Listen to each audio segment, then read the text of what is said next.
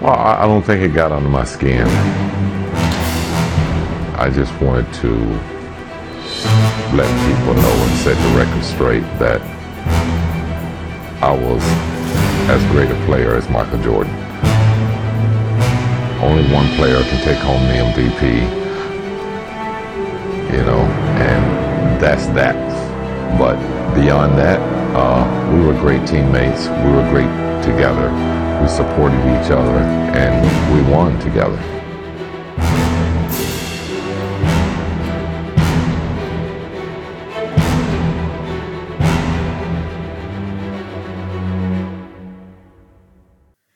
Hallo und willkommen zu Hall of Game, ein Podcast mit Len Werle. Grüßt euch. Mit Ole Freaks. Hallo Ole. Moin.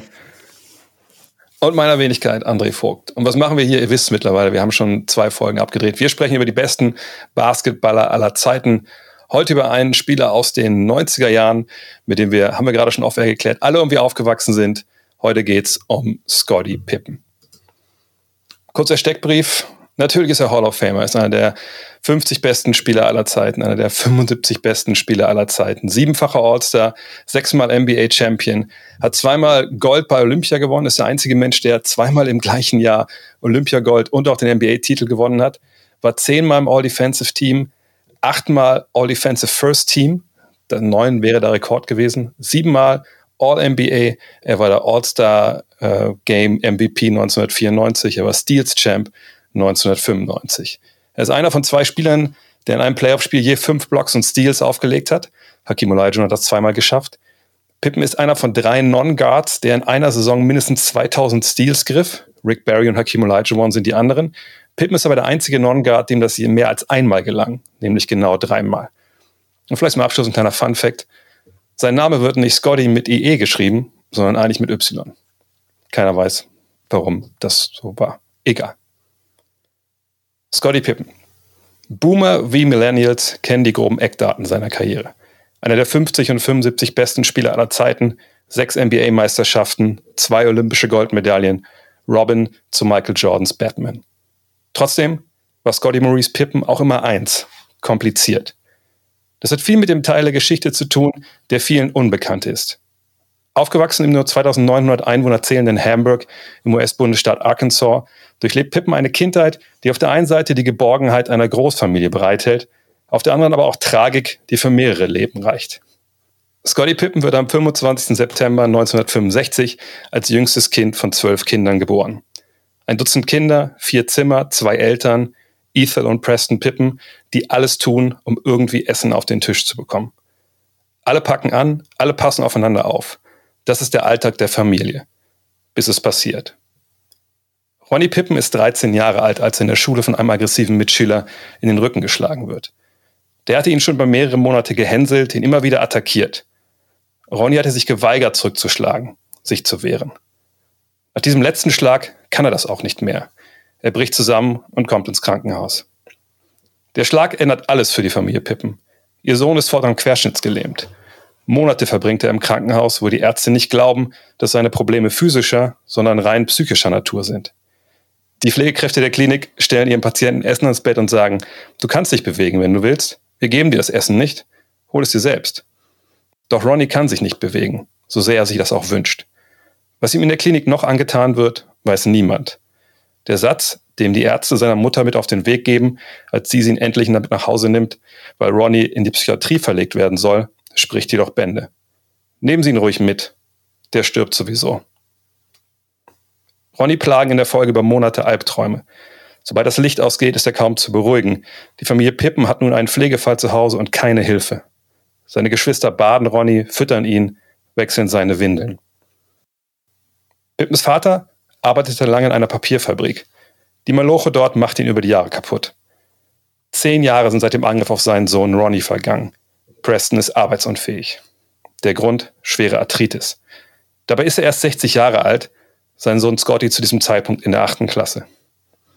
Der Vater schaut zu Hause ein Baseballspiel im Fernsehen und isst, als er vor den Augen Scottys einen Schlaganfall erleidet.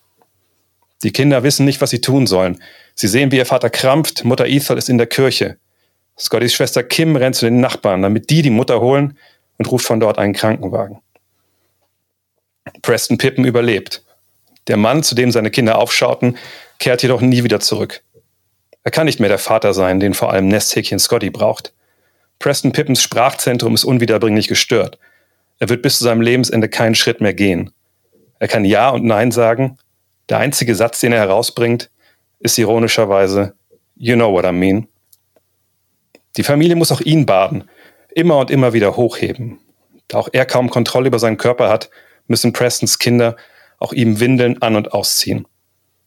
Scotty Pippen schreibt in seinem Buch Unguarded, ich kann mir nicht vorstellen, welche Verzweiflung und Frustration er gefühlt haben muss. Jeden Tag war er ein Gefangener seines eigenen Körpers, ohne Hoffnung darauf zu entkommen. Schon vor dem Anfall war die Familie finanziell nicht gerade auf Rosen gebettet. Keines der Kinder kann auf eine Uni gehen, es fehlt schlicht das Geld. Scotty weiß, wenn er seiner Familie helfen, wenn er sich eine gute Ausbildung sichern will, geht das nur über den Sport. Doch mit 1,85 Meter und gerade mal 62 Kilo will niemand Scotty Pippen in seinem Uniteam haben. Er bekommt kein einziges Scholarship-Angebot.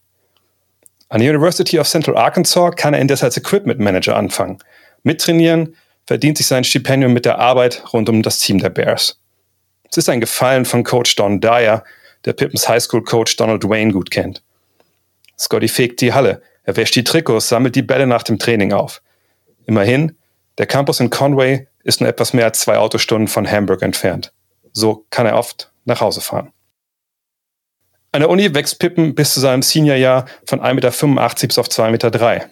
Am Ende seines Freshman-Jahres bekommt er ein Sportstipendium. Als Sophomore wird er der beste Spieler der Bears, tritt aber gegen schwache Unikonkurrenz in der unterklassigen NAIA an. Deshalb wissen die Scouts, die sich jetzt auf den Weg in die Provinz von Arkansas machen, nicht so recht, was sie mit den 23,6 Punkten, 10,0 Rebounds, 4,3 Assists, 3,1 Steals, 59,2 Prozent aus dem Feld und 57,5 Prozent von der Dreierlinie in Pippens Seniorjahr anfangen sollen. Er ist ein NBA-Talent, das sehen sie, aber wie gut ist er wirklich? Erst als er bei diversen NCAA All-Star-Spielen dominiert, schießt er die Draftboards nach oben. Jerry Krause, General Manager der Chicago Bulls, verliebt sich indes schon vorher in Pippens Game. Als klar wird, dass dieser dünne Junge aus Arkansas plötzlich auch anderswo in der Liga begehrt ist, organisiert der Manager einen Trade mit den Supersonics. Die draften Pippen an fünfter Stelle, die Bulls ziehen Olden Polinis für Seattle. Der Rest ist auf der einen Seite, wie man so schön sagt, History. Auf der anderen wird es schnell, trotz sechs Titeln, aller persönlichen Auszeichnungen und dem Status eines der besten Basketballer aller Zeiten kompliziert. Sehr kompliziert. Ja, wir haben, oder ich habe hier den Tenor dieses Essays, den wir immer vorne wegstellen, extra so gelegt, weil wir natürlich auch momentan, das haben wir nicht, vielleicht nicht bei allen Spielern, die wir besprechen hier bei Hall of Game, einen recht ähm, aktuellen Aufhänger haben. Ja, ich habe es ja auch in einem Text geschrieben. Pippen hat dieses Buch geschrieben, Unguarded, ähm, Len. Es ist ein Buch, das, wo er selber sagt, nee, ich wollte meine Geschichte erzählen, ähm, ich wollte jetzt nicht irgendwie eine Abrechnung schreiben, aber ich habe jetzt ein bisschen reingelesen, ich habe Interviews gehört mit ihm, wo er über das Buch spricht genau das ist es aber im Endeffekt geworden. Und das ähm, ist, glaube ich, eine Sache mit Pippen, die sich so durch seine ganze Karriere äh, zieht. Du hast auch die Interviews gesehen, du hast, du hast auch das Buch schon bestellt. Äh, was ist so dein Eindruck äh, von dieser ganzen Geschichte? Also warum, warum jetzt und, und, und warum, warum schreibt er die Sachen, die er da geschrieben hat? Ja, auch wenn er es anders äh, gesagt hat in Interviews, ähm, denke ich schon, dass äh, das getriggert wurde durch The Last Dance ähm, hauptsächlich. Und ähm, war natürlich für ihn ein bisschen unglücklich, aber wenn halt Michael Jordan eine Dokumentation oder, eine, oder sowas in Auftrag gibt und mitbeteiligt ist an der Produktion, dann ist es ja natürlich auch klar, dass er das Hauptaugenmerk äh, der ganzen Sache ist. Scotty hat sich da zu Unrecht äh, irgendwie im, in ein falsches Licht gerückt gefühlt, ähm, fand sich selbst schlecht porträtiert und ähm, ich denke, das war so der Trigger. Er ist ja schon seit langer Zeit sauer auf Michael Jordan. Das, das weiß man auch schon vor der Dokumentation, schon lange davor. Und ähm, über seine Saltiness werden wir bestimmt auch noch weiterhin später zurückkommen. Allerdings ist es halt bei ihm so, dass ähm, dieses Buch dann geschrieben wurde äh, mit, mit seinem ähm, Autor zusammen. Und wie du gesagt hast, es ist ja eigentlich nichts anderes als äh, ein größer, großer Teil einfach nur eine Abrechnung und ein äh, Spießrutenlauf gegen Jordan und gegen andere, die ihm halt laut seiner eigenen Aussage Schlechtes wollten. Ähm, und vieles natürlich auch aus der Luft gegriffen, bisschen äh, wenig selbst reflektieren und ähm, einfach ein bisschen schwierig. Also ich war auch schockiert, weil ich gedacht habe, ein paar Sachen sind bestimmt auch ähm, wahr und sind sie auch, aber so wie das äh, porträtiert wurde, bin ich auch leider der Meinung, dass es halt ein extrem starkes Eigentor war. Ähm, ich habe das Buch noch nicht gelesen, ist auf dem Weg, wie du gesagt hast. Aber was ich auch bislang gehört habe von Leuten, die das Buch gelesen haben, ähm, dass es halt auch leider nicht sehr gut sein soll. Ich habe, weil du es ansprichst, äh, das habe ich mir vorhin noch rausgeschrieben von USA Today, die Book Review, nur die, der erste Satz, den habe ich mir rausgeschrieben. Und zwar steht da, naiv, bitter, sad, embarrassing, confusing, jealous, petty, aggrieved, spiteful. Those are just a few words when it comes to word association with Scottie Pippen and his new book Unguardable. Ähm, das ist natürlich äh, ein ziemlich hartes äh, Auftaktsargument eines Beitrages zu einem Buch. Ähm, wie schlimm es dann ist, äh, werde ich selber herausfinden, wenn ich es mir dann durchlese. Aber ich ahne, dass mein Verdikt relativ ähnlich ausfallen könnte. Das könnte man sagen, so ähnlich war auch die Reaktion von, von der Presse, als äh, Ole sein Nowitzki-Buch rausgebracht hat. aber das wäre dann vielleicht, aber das wäre dann vielleicht ein bisschen zu hart.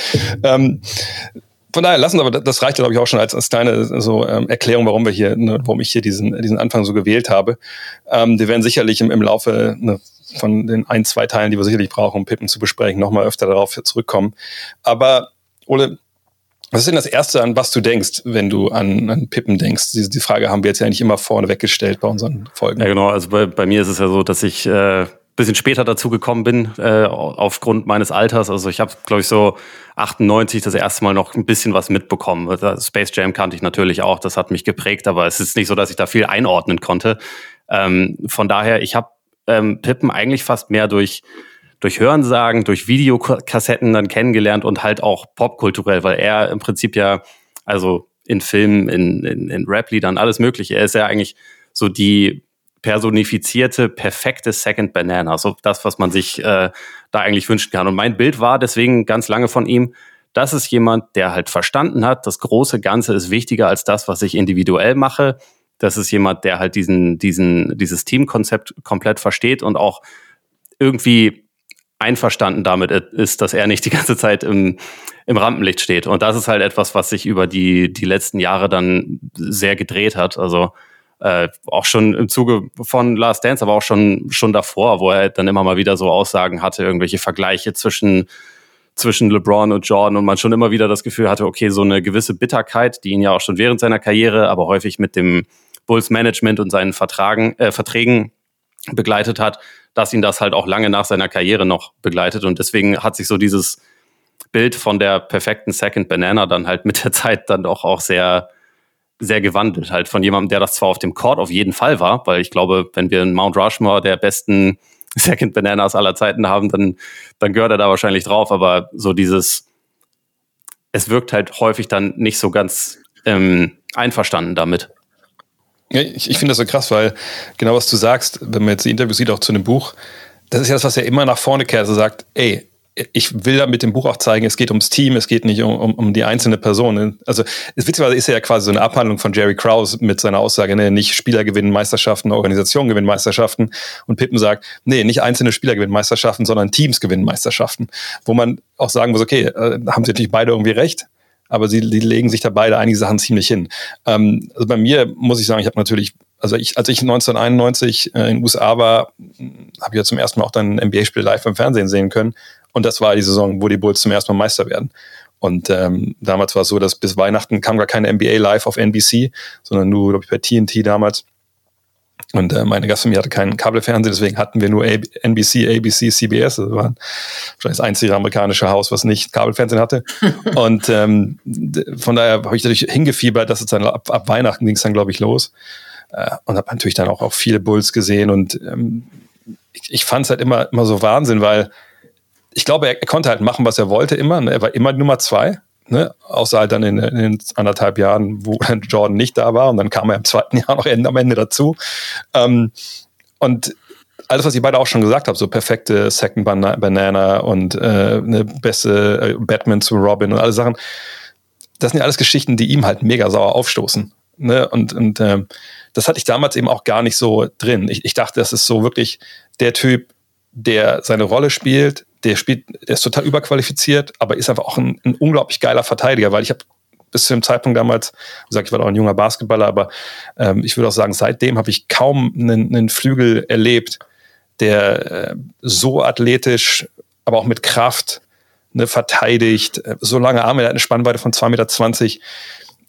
Also der einzige Spieler, der mir so ein bisschen einfällt vom Körperbau her, aber war längst nicht so gut, ist halt Robert Ory irgendwie. Sonst wüsste ich halt nicht, wen ich mit dem irgendwie vergleichen sollte. Und Robert Ory war, war auch ein Power Forward. Ähm, und ich habe Pippen immer bewundert, aber ich weiß auch, dass ähm, wann immer ich an Pimpen denke, auch vor diesem Buch jetzt, mir immer dann im, im Kopf kommen so diese Dinger, ja, aber das ist eigentlich ein kein guter Typ so, weil man so viele Geschichten auch über die Jahre gehört hat, dass er ein unangenehmer Mensch ist. Ne? Dann klar hat man die Sachen im Kopf mit der Migräne und mit Kukoc, kommen wir alles noch zu. Äh, von daher, ich habe da immer schon ein sehr ambivalentes Verhältnis äh, zu Pippen gehabt. Wie ist das bei dir, Len? Was ist das erste, was dir da einfällt? Also die ersten zwei Dinge, die mir bei Pippen einfallen, ähm, haben zwar schon auch im weitesten Sinne was mit Basketball zu tun, aber sind eher so ein bisschen anders gegriffen. Zum einen ganz trivial, wie tief eine Stimme sein kann. Das, das klingt immer so ganz nur in meinem Kopf, wenn ich an ihn denke, weil die Stimme ist so einzigartig tief. Und äh, das Poster über Ewing 19, äh, in, den, in, den, in den Playoffs gegen die Knicks, das ist natürlich auch äh, das sind so die ersten zwei Dinge, die mir einfallen, wenn ich den Namen Scotty Pippen höre. Was ihr gerade schon so gesagt habt, ist sicherlich richtig. Und ähm, was man eigentlich auch vielleicht noch irgendwie richtig stellen muss, ist, dass äh, Pippen zwar sauer ist auf die Bulls, auf Jordan, auf alle, weil, weil er sich in falsches Licht gerückt fühlt. Ähm, allerdings ist es ja auch so, dass Pippen ohne die Bulls gar nicht Pippen gewesen wäre. Da sind wir uns wahrscheinlich auch einig.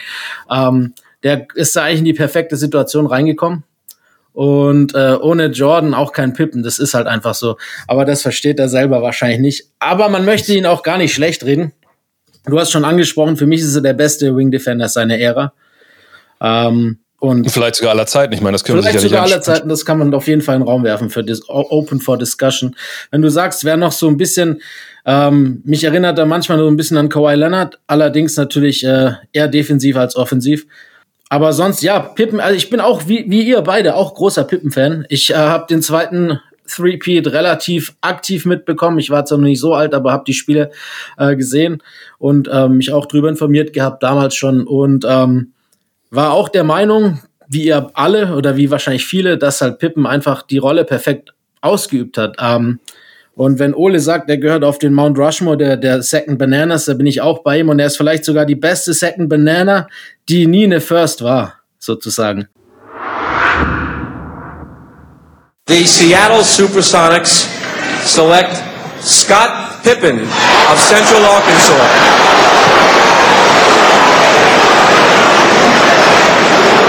Scott Pippen from the University of Central Arkansas. He's 21 years old, and that's right, folks. You probably have never heard of Scottie Pippen, but believe me, the NBA scouts heard about him. And Bill Russell uh, was talking to people about this young man a few months ago. Rick Barry, I remember that Bill had his eye on him early out there, and uh, uh, he's of course out of the Seattle area, and Bill is moving around, and he liked him a great deal for Sacramento, but he's going to Seattle. Well, uh, Larry, you said that this is a big, big, big player that to come up in the draft, a big surprise for a lot of people, but not for you. No, I don't think so. And and when I looked at him on tape, I saw a lot of tape when I was in Atlanta last week watching him play. You know, it's interesting about him. He was recruited out of high school. He was 6'1", and he was recruited as a guard. And between his freshman and sophomore year, he grew six inches and is now six eight. I mean, here's a player who's coming out, and you can look at the physique on this young man. He's really put together extremely well.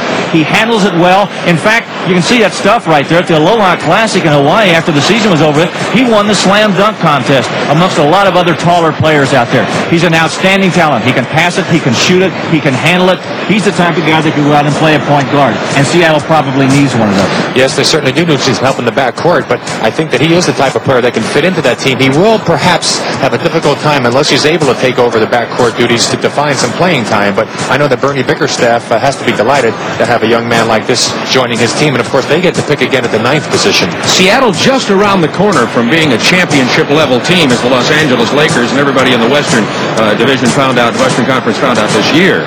Uh, so Seattle gets Scottie Pippen. There are people who compare him to Dennis Rodman, the Detroit Pistons rookie. Would you agree with that, Larry? Yeah, I would in some ways, except that I think he's a little bit better ball handler. He can take it back to the outside and handle the basketball much better. I tell you the thing that's nice about him too, and then when you start to talk about a type of player, he can play a small forward, a big guard, a point guard. It's so nice to have that flexibility to move a player like him around. Yeah, exactly. I think he's a much smoother player than Rodman, uh, and, and certainly has a little bit more control of himself out there. A lot of people don't like the way Dennis Rodman goes crazy, but he was a fine addition to that Detroit ball club. The big thing is, is will Scotty get enough playing time to be a factor for Seattle come playoff time like Rodman was able to get with Detroit? Well, you may not have known who Scottie Pippen was until right now, but starting with his first media interview, he'll be famous by tomorrow. Let's go to Charlie Neal. Okay, thank you, Bob. I'm with Scottie Pippen right now. Scotty, you've put Central Arkansas on the map. Uh, you'd have to feel good about that. Yeah, I feel real great. I think I gave the league, They, I see a lot of publicity about me being selected high into the NBA as I did. A lot of people didn't know about you. The NBA scouts did in the Aloha Classic. You had a great performance, also won the slam dunk contest. A lot of people sitting out there may not know, as our analyst mentioned earlier, when you came into the college, you were six one and you grew to six seven. What happened through those through years that you gained those six inches? Well, I guess it was just, I guess what you call late development. And, you know, I guess I just had to stick with it and work. And by me working every day, trying to be ready and prepare for college, you know, I end up coming out to be a pretty good player. I know you have to be looking forward when going to Seattle, more or less playing in the backcourt as opposed to the front court with guys like Xavier McDaniel and Tom Chambers there. As a six-seven guard, do you feel that that's going to give you an added advantage because a lot of teams are looking for those bigger guards now in the mold of Magic Johnson? Yeah, I feel that'll give me a great advantage. I feel, but still a whole lot that I have to learn about the NBA. And going in, I'm looking to go in and play probably the three position, but someday I want to be able to work my way into the point guard position. Eine Sache, die mir so in den Sinn kam, als ich das gelesen habe, nochmal über die Drafts und so, dass er da ja aus dem Hinterland kommt, muss ich ja gleich nochmal für die erklären, die in, der, die in Erdkunde nicht so gut sind. Also Arkansas ist natürlich tiefster amerikanischer Süden und, und wirklich äh, Provinz und, und äh, ne, diese Kleinstadt, aus der er da kommt. Das, das sind ja nicht die Breiten, wo sich normalerweise NBA-Scouts hin verirren. Und wir reden ja jetzt hier bei ihm dann von den 80er Jahren. Und ich habe mich so ein bisschen gefragt, diese Geschichte, und vielleicht kann Ole das mal beantworten. Ole ist ja unser Chronist hier so ein bisschen. Diese Geschichte, so ein Junge, ne, Late Bloomer, also ne, Spätentwickler, macht so einen Riesensprung an einer kleinen Schule und wird dann zum Superstar. Ne, das ist so eine Story, die, die zieht sich ja durch die NBA-Geschichte äh, ja durch. Ne? Jedes Jahrzehnt hat so mehrere Leute, welche Legenden und so. Aber ich habe mich gefragt, ist Pippen vielleicht der Letzte, bei dem das passiert ist? Ne? Weil das war ja dann auch natürlich ne, später in den 80er Jahren.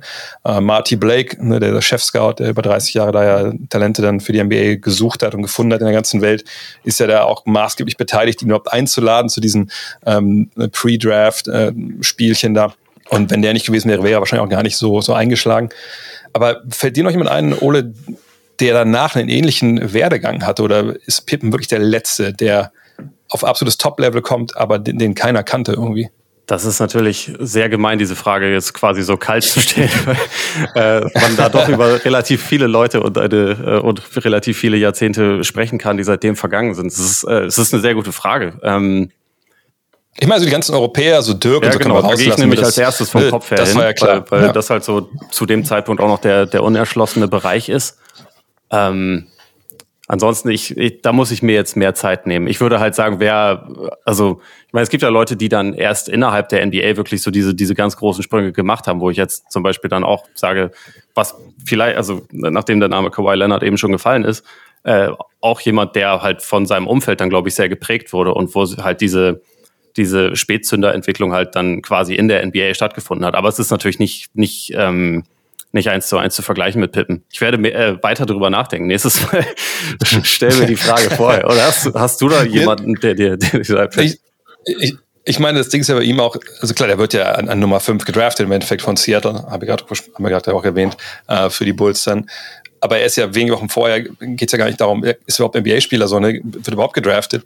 Und, und mir das Einzige, was ein bisschen einfiel, war so Damian Lillard, der eigentlich auch an einer kleinen Uni war, aber da war eigentlich auch schon klar, natürlich ist der Top-10-Pick, äh, allerdings vielleicht nicht zu Beginn seiner, seiner Karriere so. Pippen war aber auch vier Jahre am College und irgendwie hat es ja dann quasi über drei Jahre keinen interessiert. Also mir, mir fällt eigentlich danach wirklich keiner mehr so wirklich ein. Vor allem, wir reden ja auch über jemanden, natürlich hat er auch, er kommt ja in die Liga und dominiert nicht sofort. Das braucht ja eine gewisse Zeit, wie es damals eigentlich bei, bei fast allen war, ne, bei allen Rookies. Ähm, aber dass wirklich so einer übersehen wird, in Anführungszeichen, bis es dann fast zu spät ist und dann auf einmal schießt er da hoch, weil er mit Competition dann in Berührung kommt, die er vorher nicht hatte.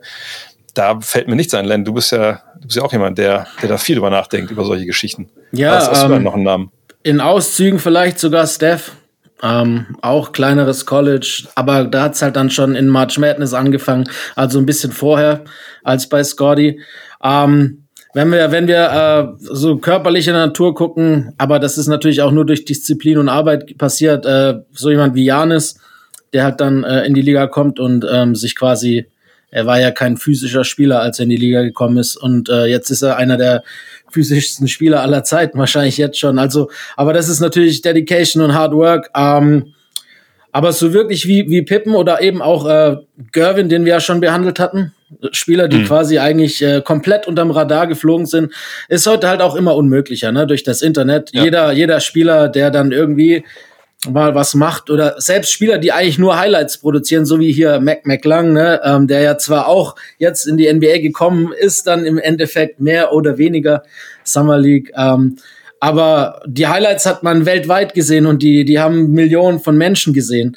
Äh, und ich glaube, dass das heutzutage immer noch schwieriger ist, unterm Radar zu fliegen, außer wir, wir bewegen uns halt auf noch ein bisschen, ich nenne es jetzt mal Basketball, unerschlossene Kontinente oder weniger erschlossene Kontinente, wie jetzt vielleicht Afrika oder, oder ähm, Indien, Subkontinent. Ähm, Siakam fällt mir noch ein, Ja. Der quasi Fußballer war Ja. und eigentlich nur ganz zufällig in dieses Basketballcamp reingerutscht ist in Afrika. Ich, ich weiß nicht mehr genau, wer es ge gehostet hatte. Ein NBA-Spieler, ob es Lul Deng war, glaube ich, vielleicht sogar. Ähm, Deng, ja. und Ja. der dann dort entdeckt wurde, aber der war ja körperlich auch schon nicht klein. Also er hatte ja die Voraussetzung schon. Er, er hatte halt nur noch nie den Kontakt zu Basketball. Ähnlich vielleicht mit Joel Embiid, wobei die körperlich natürlich dann äh, anders zu bewerten sind als Scottie Pippen, der auf einmal von 1,85 zu über zwei oder um die zwei Meter äh, wächst innerhalb von kürzester Zeit.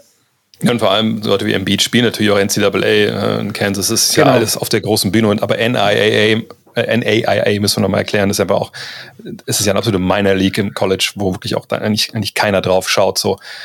Aber dann reden wir doch über die Draft. Das ist ja schon ähm, eigentlich krass, dass er da in dieser Draft, das ist ja das Jahr, wo David Robinson auch gezogen wird, ähm, dann an Nummer 5 dann weggeht. Und es ist so, dass die Bulls so eigentlich denken, ah ja gut, okay, ne, wir äh, haben ja zwei Picks in dieser Draft, das wird schon funktionieren, wir kriegen den schon. Und dann kriegen sie halt ein bisschen kalte Füße kurz vor knapp, weil sie denken, nee, ey, wir sind an Nummer 8 dran, das wird nicht reichen, da kriegen wir Scotty Pippen nicht mehr. Und dann stehen da Jerry Krause, kennt ihn ja auch aus The Last Dance natürlich, diesen Deal halt ein, dass sie eben mit Seattle da halt traden. Und es ist ja eine Jahrhundert-Draft für ähm, die Bulls, weil sie nicht nur Pippen ziehen, sondern eben auch äh, Horace Grant. Und interessanterweise gibt's ja dann mit Scotty Pippen und Seattle dann später nochmal ein anderes What If, das können wir auch übersprechen. Ähm, aber als er dann gedraftet wird, es, es braucht ja wirklich einige Zeit, dass er überhaupt Scotty Pippen wird lernen. Und ich finde, das ist so ein Punkt, der auch, glaube ich, bei Last Dance eigentlich ganz gut ähm, rüberkam. Ich frage mich halt wirklich, wird Scotty Pippen zu Scotty Pippen, wenn er nicht auf den auf Michael Jordan trifft, der zu dem Zeitpunkt schon ne, paar Jahre in der Liga ist, der auch schon ja, Misserfolge hatte und den das natürlich auch abfuckt. Wir haben ja gesehen, er nimmt ja viele Sachen dann auch persönlich, Michael Jordan, und verlieren findet er sowieso nicht so gut. Und ich, denke wirklich, wenn Pippen nicht äh, zu MJ kommt, genau in dieser Phase, wo, wo MJ schon diese ersten Krit Kritiksplitter abkriegt, ey, der macht seine Mitspieler nicht besser. Und der nicht Pippen dann so ne, unter seine Fittiche nimmt mit seiner äh, Tough Love und, und den tritt, ich glaube, dann wird Scotty Pippen nicht der Spieler, der im Endeffekt wird. Ja, bin ich vollkommen bei dir. Ähm, genau die Meinung habe ich auch. Und äh, ja, also Scotty Pippen, viele Spieler, du hast vorhin schon angesprochen, haben damals länger gebraucht als heutzutage, ähm, sind noch nicht so fertig äh, in die NBA gekommen, wie es heutzutage zum Teil passiert, auch nach One and Done schon nicht. Ähm, Aber Scotty hat halt gebraucht, sein Spiel zu entwickeln, auf NBA-Niveau anzupassen, was natürlich auch daran lag, dass er eben in einer äh, in einem College-Liga gespielt hat, die halt auch nicht das Niveau hatte. Also der hat nie Gegner gesehen, die quasi auf seinem Niveau waren. Defensiv wie offensiv nicht. Ne? Ähm, aber wenn jetzt Pippen, egal ob es jetzt Seattle wäre oder wer auch immer ihn, also Seattle fällt raus, aber ob es jetzt Portland gewesen wäre oder wer auch immer ihn hätte draften können, ähm, ich glaube auch nicht, dass er der Scotty Pippen gewesen war. Ich habe es ja vorhin schon angerissen, ohne, ohne die Bulls und ohne Jordan auch kein Pippen. Sicherlich wäre er auf jeden Fall auch ein guter Spieler geworden, aber, aber wenn wir über, über die Legacy sprechen, ich glaube, dass halt Pippen mehr dependent ist von, also mehr abhängig von den Bulls und von Michael Jordan, als Michael Jordans halt war. Das ist ja auch klar. Ähm, aber wenn, wenn wir jetzt zum Beispiel überlegen, Pippen wäre woanders hin äh, gedraftet worden und hätte dann einen ähnlichen Step gemacht nach zwei, drei Jahren und wäre auch so ein Verteidiger geworden, dann würden wir trotzdem heute anders über ihn sprechen. Wenn wir, keine Ahnung, ob wir jetzt äh, den Vergleich jetzt unfairerweise vielleicht so mit, mit Bruce Bowen oder wem auch immer ziehen. Ähm, weil im Endeffekt ist es ja auch egal, ob, ob dein Team halt dann, wenn du bei einem schlechten Team bist, mit 10 verliert oder mit 20. Also da redet dann noch keiner über, über die Defensivleistung eines, eines Spielers. Wenn aber halt diese Defensivle Defensivleistung dazu führt, dass halt das Team ähm, statt in der ersten Runde in den Playoffs rausfliegt, auf einmal in die Finals oder in die Conference Finals kommt oder im Endeffekt dann sogar den Titel gewinnt, dann ist es natürlich klar, dass das eine andere Geschichte ist, die geschrieben wird. Und ähm, deshalb, aber ich meine, ich meine, das ist ja der ganze Basketball basiert ja auch immer nur auf auf auf Zufällen und auch auf Möglichkeiten. Und zur richtigen Zeit, äh, zu, zur richtigen Zeit am richtigen Ort musst du einfach gewesen sein, wenn du keiner der absoluten Superstars bist, die ihren Weg auch woanders wo gegangen wären. Ähm, dann musst du das sein. Und das war, Pippen und ich finde, ja, ist immer so ein bisschen hinlänglich zu diskutieren, was wäre, wenn er woanders hingekommen wäre. Ich sag, er wäre natürlich nicht dieser Scotty Pippen geworden, aber es ist vielleicht auch irgendwie unfair, da das Licht drauf zu werfen, weil dann könnte man wahrscheinlich bei allen anfangen, die außerhalb der Top 15 oder 20 äh, aller Zeiten gelistet sind. Ich finde das halt eine spannende Frage, weil auf der einen Seite bin ich bei dir und sage, das tut ihm einfach sehr, sehr gut, dass er ne, da früh auch mit Jordan eins gegen eins spielt, äh, ne, dass Jordan auch sagt, pass auf, Junge, ne, ich push dich hier so hart wie gegen mich, ist es nirgendwo anders. Ähm, auf der anderen Seite, ich frage mich halt, ob da nicht auch schon so ein bisschen, da liegt ja so die Krux, auch wie du es gerade gesagt hast. Ne? Auf der einen Seite, ey, ohne, ohne MJ und die Bulls kein Pippen, ohne Pippen keine MJ und die Bulls. Ne, das, ist, das ist ja, glaube ich, dieses, eine Spannungsfeld, was sich dann auch durch die Karriere von ihm zieht, dass er genau denkt, eben, dass diese, also dass sein Beitrag da eben nicht genug gewürdigt wird. Ähm, und ich weiß, wie siehst du das, oder wie, also immer ist hochspekulativ, aber wie, wie hätte sich Pippen entwickelt als Basketballer, wenn er jetzt nicht dieses Alpha-Tier neben sich gehabt hätte, wo ja auch klar war, das ist die erste Option im Angriff. Also hätte es ihm vielleicht auch auf eine weirde Art und Weise helfen können, wenn er reingekommen wäre und, und wäre so die Nummer eins gewesen? Ich glaube es nicht. Also dieses Thema mit dem, mit dem Eins gegen Eins und mit diesem intensiven Gegeneinander trainieren, ich glaube, dass das für ihn extrem prägend war und dass vor allem auch diese, dieser, dieses Spielen neben Jordan für ihn perfekt war, weil sich das halt, das hat ihm ermöglicht, sich auf alles zu konzentrieren und in allem perfekt zu werden, was er, was er konnte. So dieses, meine, die eine Sache, die ihm wahrscheinlich gefehlt hat, zur Nummer eins, würde ich sagen, könnte mir auch widersprechen, aber ist individuelle Shot Creation. Das fehlt meiner Meinung nach in seiner Karriere. Das hat auch, also selbst in der Zeit, wo er dann quasi das Aushängeschild der Bulls war, als, als Jordan Baseball gespielt hat, da, da lief halt mehr über die Triangle Offense die, und weniger über Einzelaktionen. Er konnte natürlich scoren und er konnte auch effizient scoren, aber über, überwiegend in seiner Karriere halt dadurch, dass, äh, dass jemand neben ihm war, der deutlich mehr Aufmerksamkeit noch auf sich gezogen hat. Und ich kann mir halt relativ schwer vorstellen, dass sich überhaupt sein Spiel so weit entwickelt hätte, wie es das, wie es das neben Jordan geworden ist. Ich fand's, ich hatte jetzt auch in der Vorbereitung nochmal bei äh, Playing for Keeps reingeguckt, dem, dem Buch von David mhm. Halberstam über die Bulls, der es im Prinzip so ausgedrückt hat, MJ hat halt dieses rohe Talent, diese absurde Athletik, diese langen Arme und dieses Potenzial erkannt und hat über Jahre sozusagen Klon aus sich gemacht. Also soweit das halt ging, weil diese, diese Scoring Ability, die konnte man niemandem einimpfen, aber vieles andere halt schon. Und das ist dann auch wieder, da sind wir wieder an dem Punkt, ist das ein bisschen zu nett zu MJ? Also gibt ihm das ein bisschen zu viel Credit dafür, weil es ist ja letztendlich Scotty, der, der das gemacht hat, was er dann gemacht mhm. hat. Aber ich glaube, dass halt diese Symbiose so, so wichtig war. Und ich, also, was ich zum Beispiel gar nicht auf dem Schirm hatte ursprünglich, der Pick, äh, den die Bulls getradet haben, um ihn zu bekommen, der war ja ursprünglich mal ein Pick der Knicks, die ihn ähm, im Jahr zuvor ja. getradet haben. Und wenn er beispielsweise dann neben Ewing spielt, vielleicht funktioniert das da auch wunderbar, aber ich glaube halt gerade für dieses für dieses Feintuning seiner Skills war das einfach es war perfekt, mit Jordan zusammenzuspielen. Und da kommen wir dann halt, also das, das begleitet ja seine Karriere, das begleitet auch die Zeit danach es ist schwierig, wenn du neben demjenigen spielst, der immer allen Credit bekommen wirst, aber gleichzeitig hat es dir auch zu, der, zu einer Popularität und zu einer Karriere und zu einem Erfolg verholfen, die du halt sonst einfach nicht bekommen hättest. Ja, ich Ein witziger Punkt, lass uns unterbrechen, äh, das ausführen noch, Len. Äh, ja. bei, bei, diesem Draft Day Trade äh, war ja auch noch, ist echt spannend. Also A, ist es so, dass ähm, die Knicks ja durch diesen Trade ja auch noch mal so, so einen Draft-Pick dann bekommen. Der wird dann Mark Jackson, ja. was ja auch nicht schlecht gelaufen ist für die Knicks. Aber der Trade von den äh, Bulls dann mit Seattle bringt ihn auch noch einen Pick im Jahr 89 und das wird halt BJ Armstrong, der auch jetzt keine unwichtige Rolle gespielt hat. Also da, da ist eine Menge drin gewesen. Ähm, Len, mach, mach, sag du, was du sagen Ja, ich wollte nur kurz bei Ole nochmal anschließend ähm, dazu fügen, dass genau eben diese, diese fehlende, ich nenne es jetzt mal Scoring Ability, die ja auch zu der berühmten äh, Situation 1994 da geführt hat mit, ähm, mit Kukoc, dass, dass das halt auch äh, einfach nicht sein, sein Profil war. Und ich glaube auch nicht, dass sich das jemals geändert hätte bei einem anderen Team. Also für mich ist äh, er die ideale zweite Option. Und für mich wäre auch nirgendwo in einer anderen Situation die Eins gewesen, weil ihm da einfach zu viel, ähm, ja, eben diese, das vom Offensivspiel zu viel abhanden gekommen ist. Und auch, auch diese, ich meine, ich, mich, ich kann mich dran erinnern, wie viel, wie viel Clutch-Shots Scotty Pippen äh, verwandelt hat in seiner Karriere. Überhaupt genommen. Ich meine, eine Sache, die ich mir auch vorher angeschaut habe, ähm, das fand ich echt ein bisschen frappierend, wenn man überlegt, ähm, man kann ja oft bei, bei PKRF kann man ja schauen, ne, wie viele Würfe nehmen Spieler pro Spiel, ne, und dann kann man ja gucken, auf 36 Minuten äh, normiert. Und das finde ich halt mega spannend, denn wenn man mal schaut, ne, wie viel er geworfen hat, ähm, über die Jahre und dann, wie viel er geworfen hat ohne MJ an seiner Seite, dann sieht man, dass das ungefähr alles gleich ist. Also in dem ersten Jahr ohne MJ sind es dann 16,7 Würfe auf 36 Minuten gerechnet. Naja, und in den Jahren vorher waren es 15,3. Das ist im Endeffekt gleich. Also es ist jetzt auch nicht so, dass MJ geht und er jetzt sagt, okay, das ist jetzt meine Mannschaft hier, jetzt geht's los, sondern genau wie Ole gesagt hat, das ist, das ist auch schon die Wahrheit, wenn er sagt, hey, ich habe mich immer in den Dienst der Mannschaft gestellt, habe der Mannschaft gegeben, was ich, was ich dachte, was sie braucht. Und ich, ich war nie dieser, die, die, diese, er nennt es, glaube ich, Standout, ne, der rauskommt und einfach ne, alleine da stehen will und machen muss.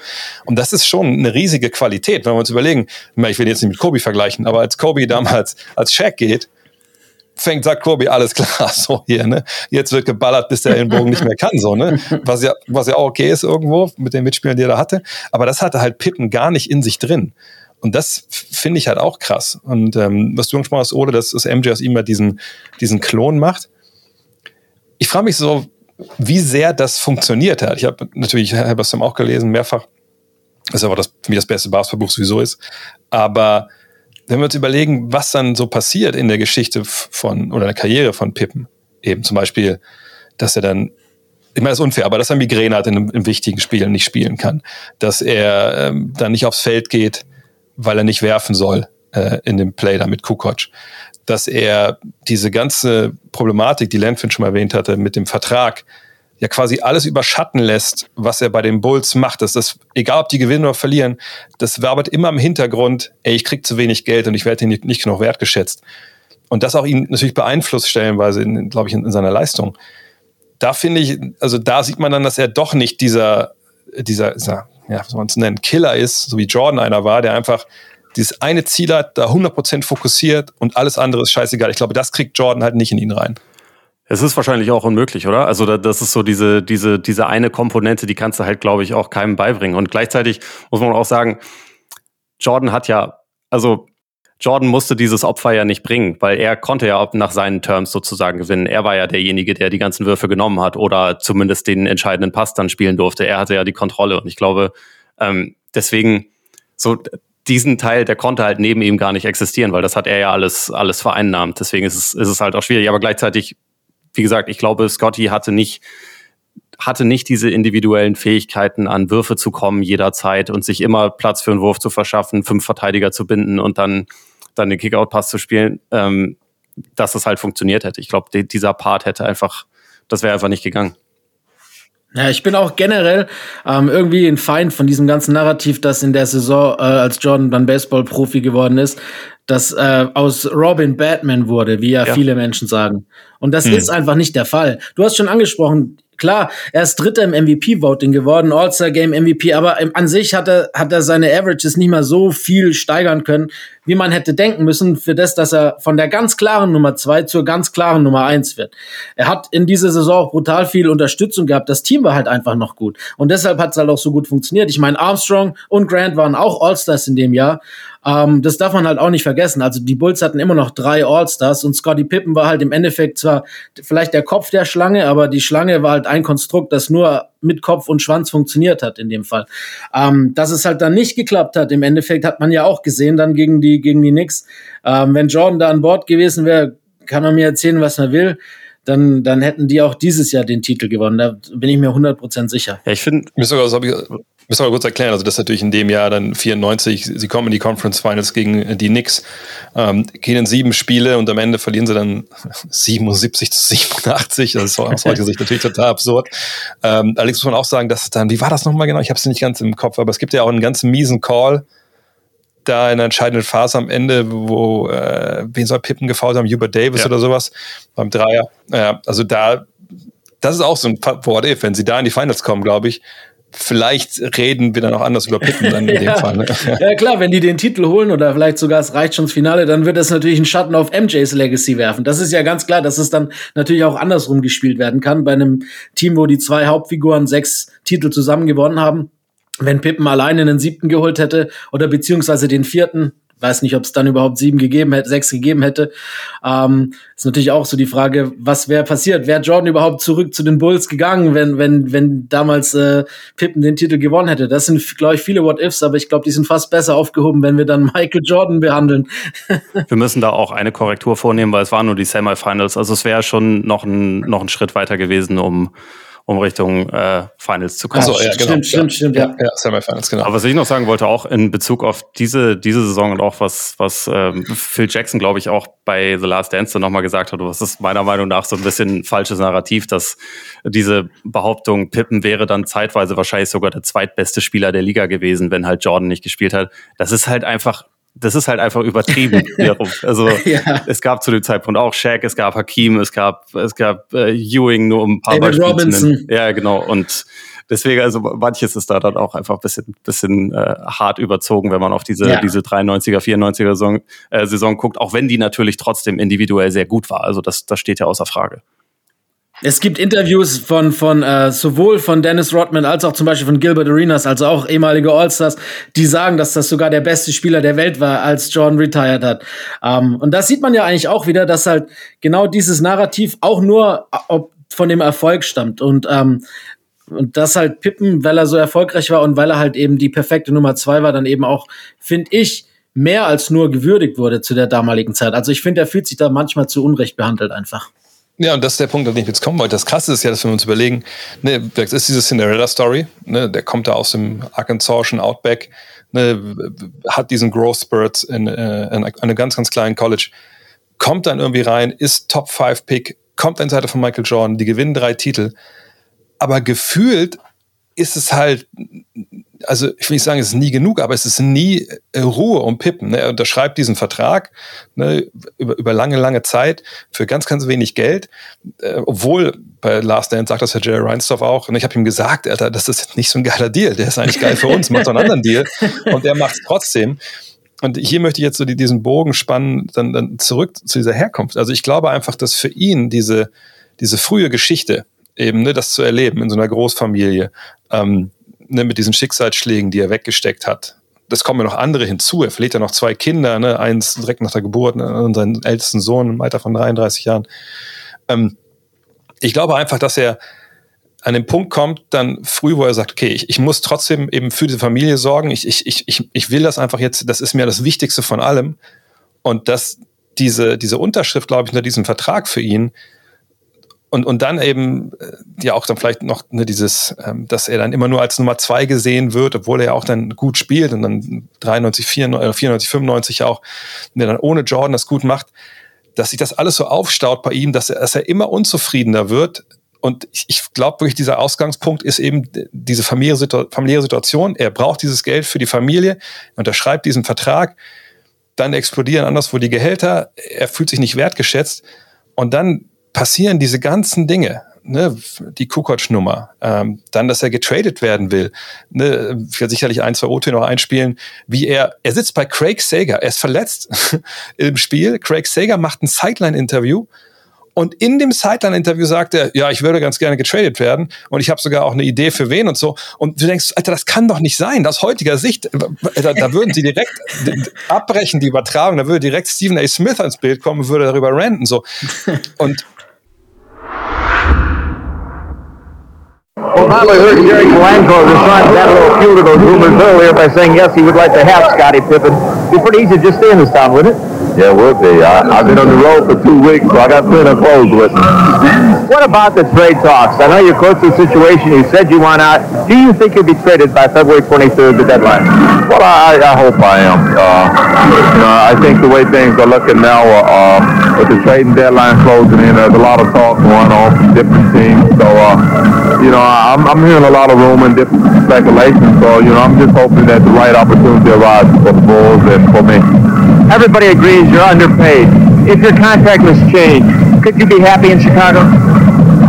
Uh, I would I would have to say no at this point. You know, I, I think it's at the point now is where I want to go and uh, play somewhere else. I, I think the franchise and the team has changed since I've been there, and uh, I think it's time for a change for me. How you been able to put these distractions and disappointments aside and have an MVP year? Well, it's just a lot of love for the game. I like the game, and then when I go out, I try to play my best. And uh, that's just pretty much the bottom line of the story. Is, uh, you know, basketball has been an escape for me to really uh, get away from all the problems and the frustration and everything that's uh, kind of been built around this season so far. The better you play, the more Chicago wants. Do you think Jerry Krause is asking for too much for Scottie Pippen? Well, I, I, I know Jerry, so he's, he's definitely asking for a lot. So uh, maybe I'm about to tone my game down for the next three, games.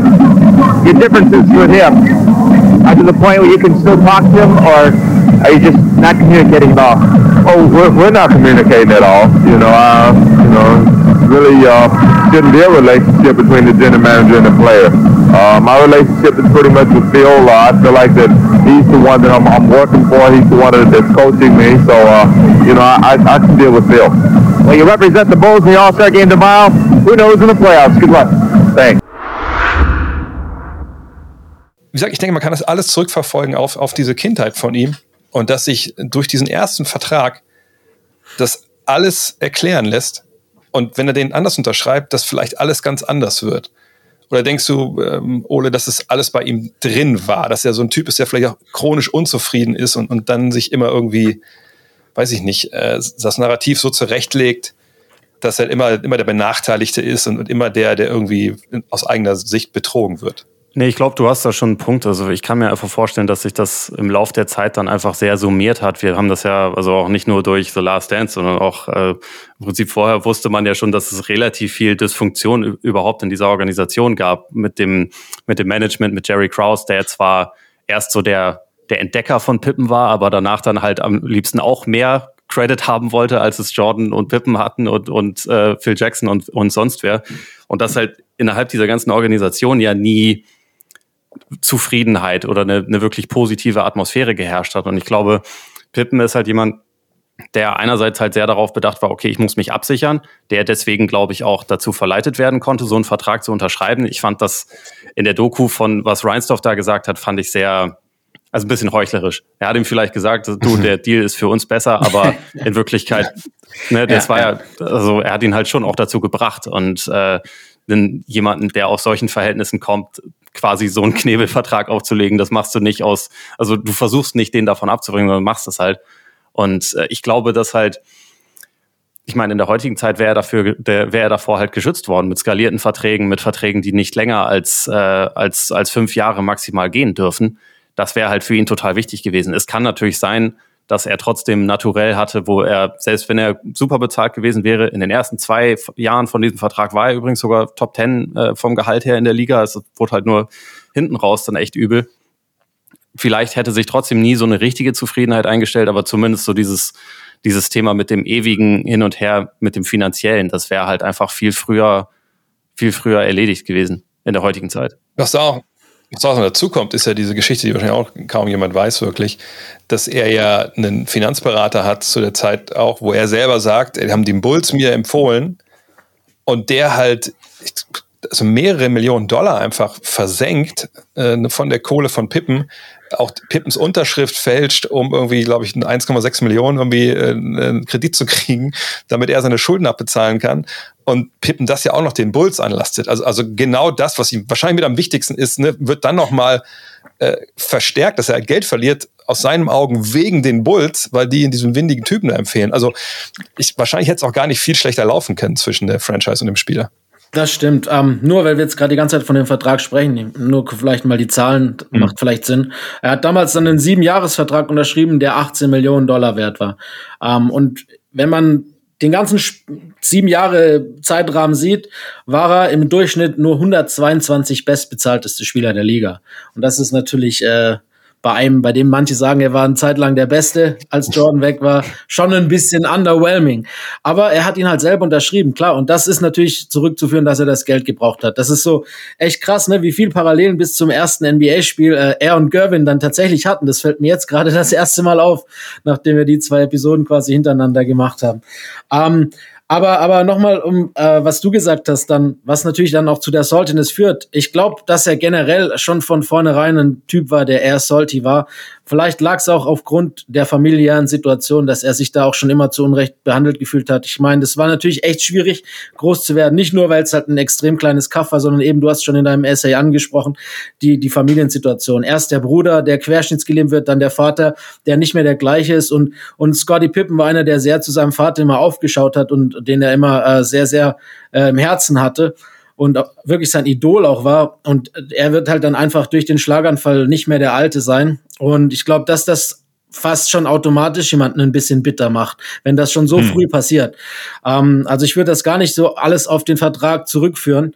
Ähm, weil Pippen dann auch später dieser salty Typ war, auch als er dann die großen Verträge unterschrieben hatte. Ob das jetzt Houston oder Portland ist, es hat ja niemals funktioniert ob das jetzt Barkley sein Fehler war oder nicht in Houston, das lassen wir jetzt mal dahingestellt sein. Aber Pippen war ja schon auch mit dieser salty Attitude wieder nach Houston gekommen dann. Ähm, von daher glaube ich ja. einfach, dass das äh, der Vertrag vielleicht verstärkt hat, aber dass das nicht äh, die die Ursache war. Ich finde es auch krass, dass ähm, Pippen wo wir die ganze Zeit über die Kohle und die Familie reden. Er will ja von der, von der Kohle, die er bekommt, seiner Familie, seiner Mutter dann ein Haus kaufen. Vater ist, glaube ich, zu dem Zeitpunkt schon gestorben.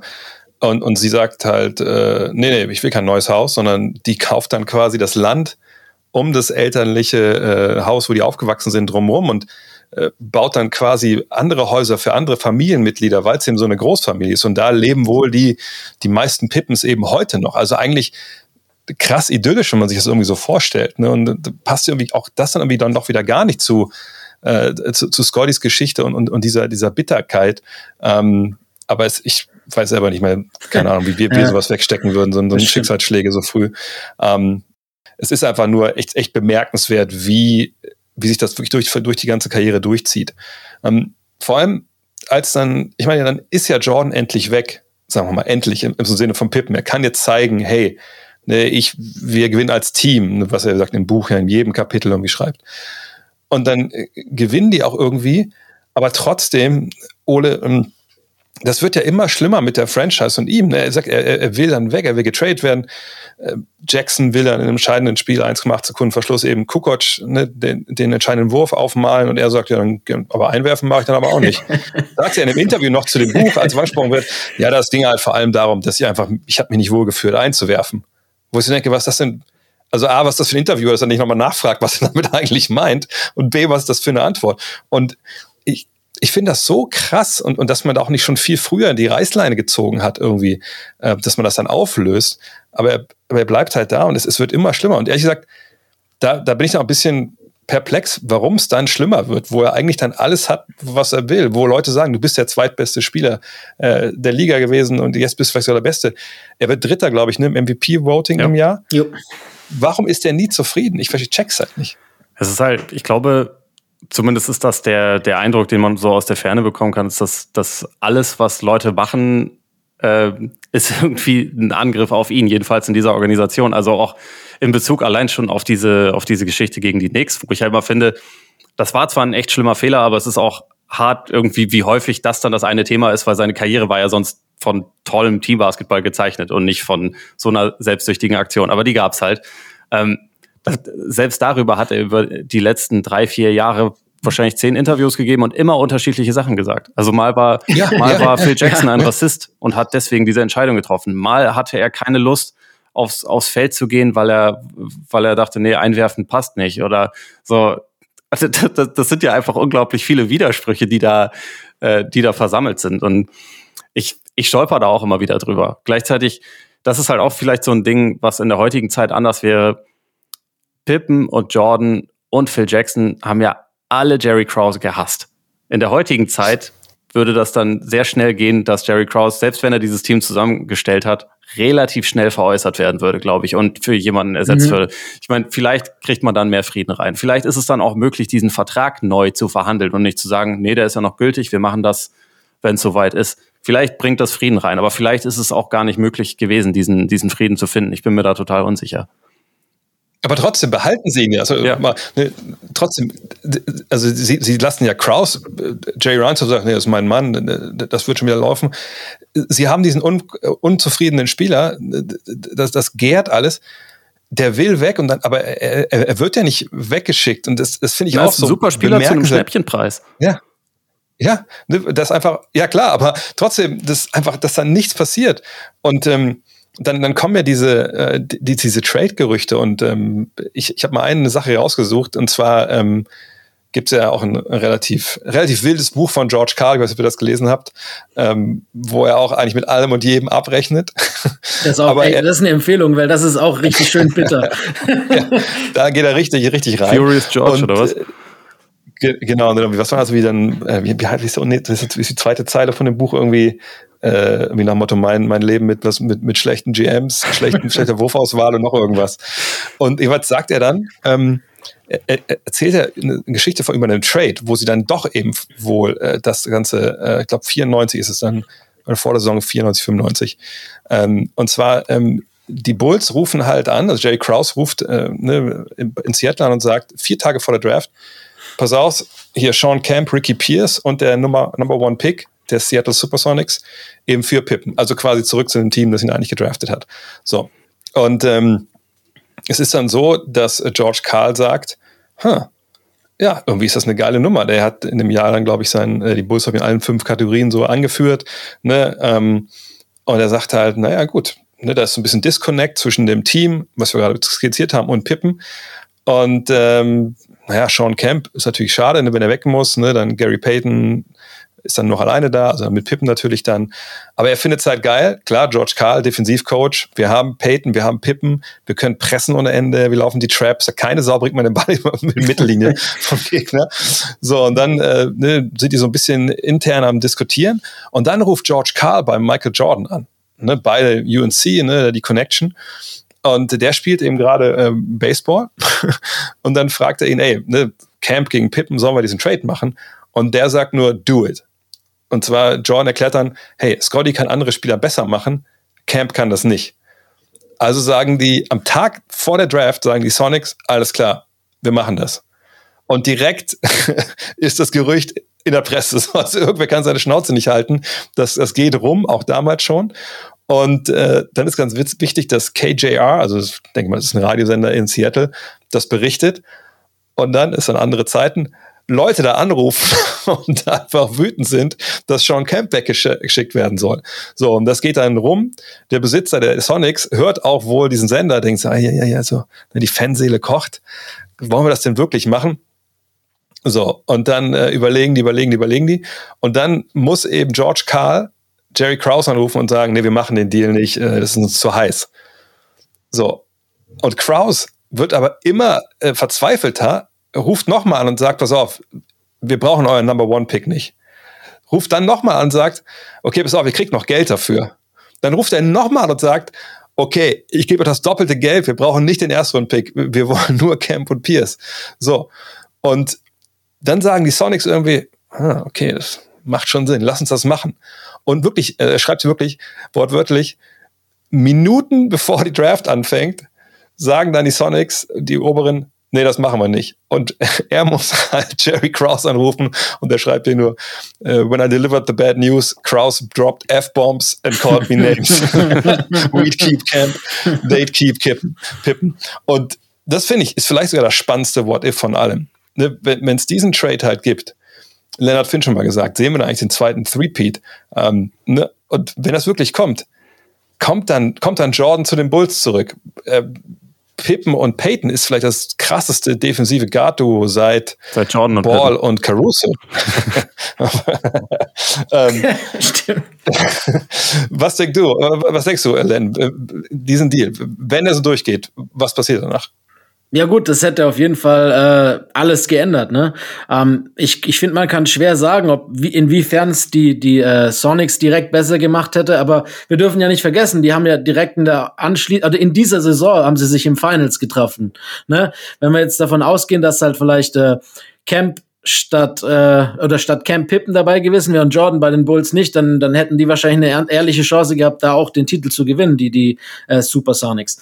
Ähm, ich, ich weiß nur noch, dass es, ich habe das auch gelesen gehabt, ähm, und das Lustige ist ja auch, dass, dass die Leute tatsächlich auch Gewalt gedroht hatten, ne? Die Seattle-Fans, die wollten das Stadion, also die Arena niederbrennen, falls Camp getradet wird und so. Das ist ja äh, auch if. Stell dir vor, die brennen die Arena nieder, dann haben wir heute noch die Sonics, weil dann gibt es die ganze Diskussion um die neue Arena, Key Arena. Richtig, das wäre, das wäre, also so viele What Ifs, die darauf äh, anschließen.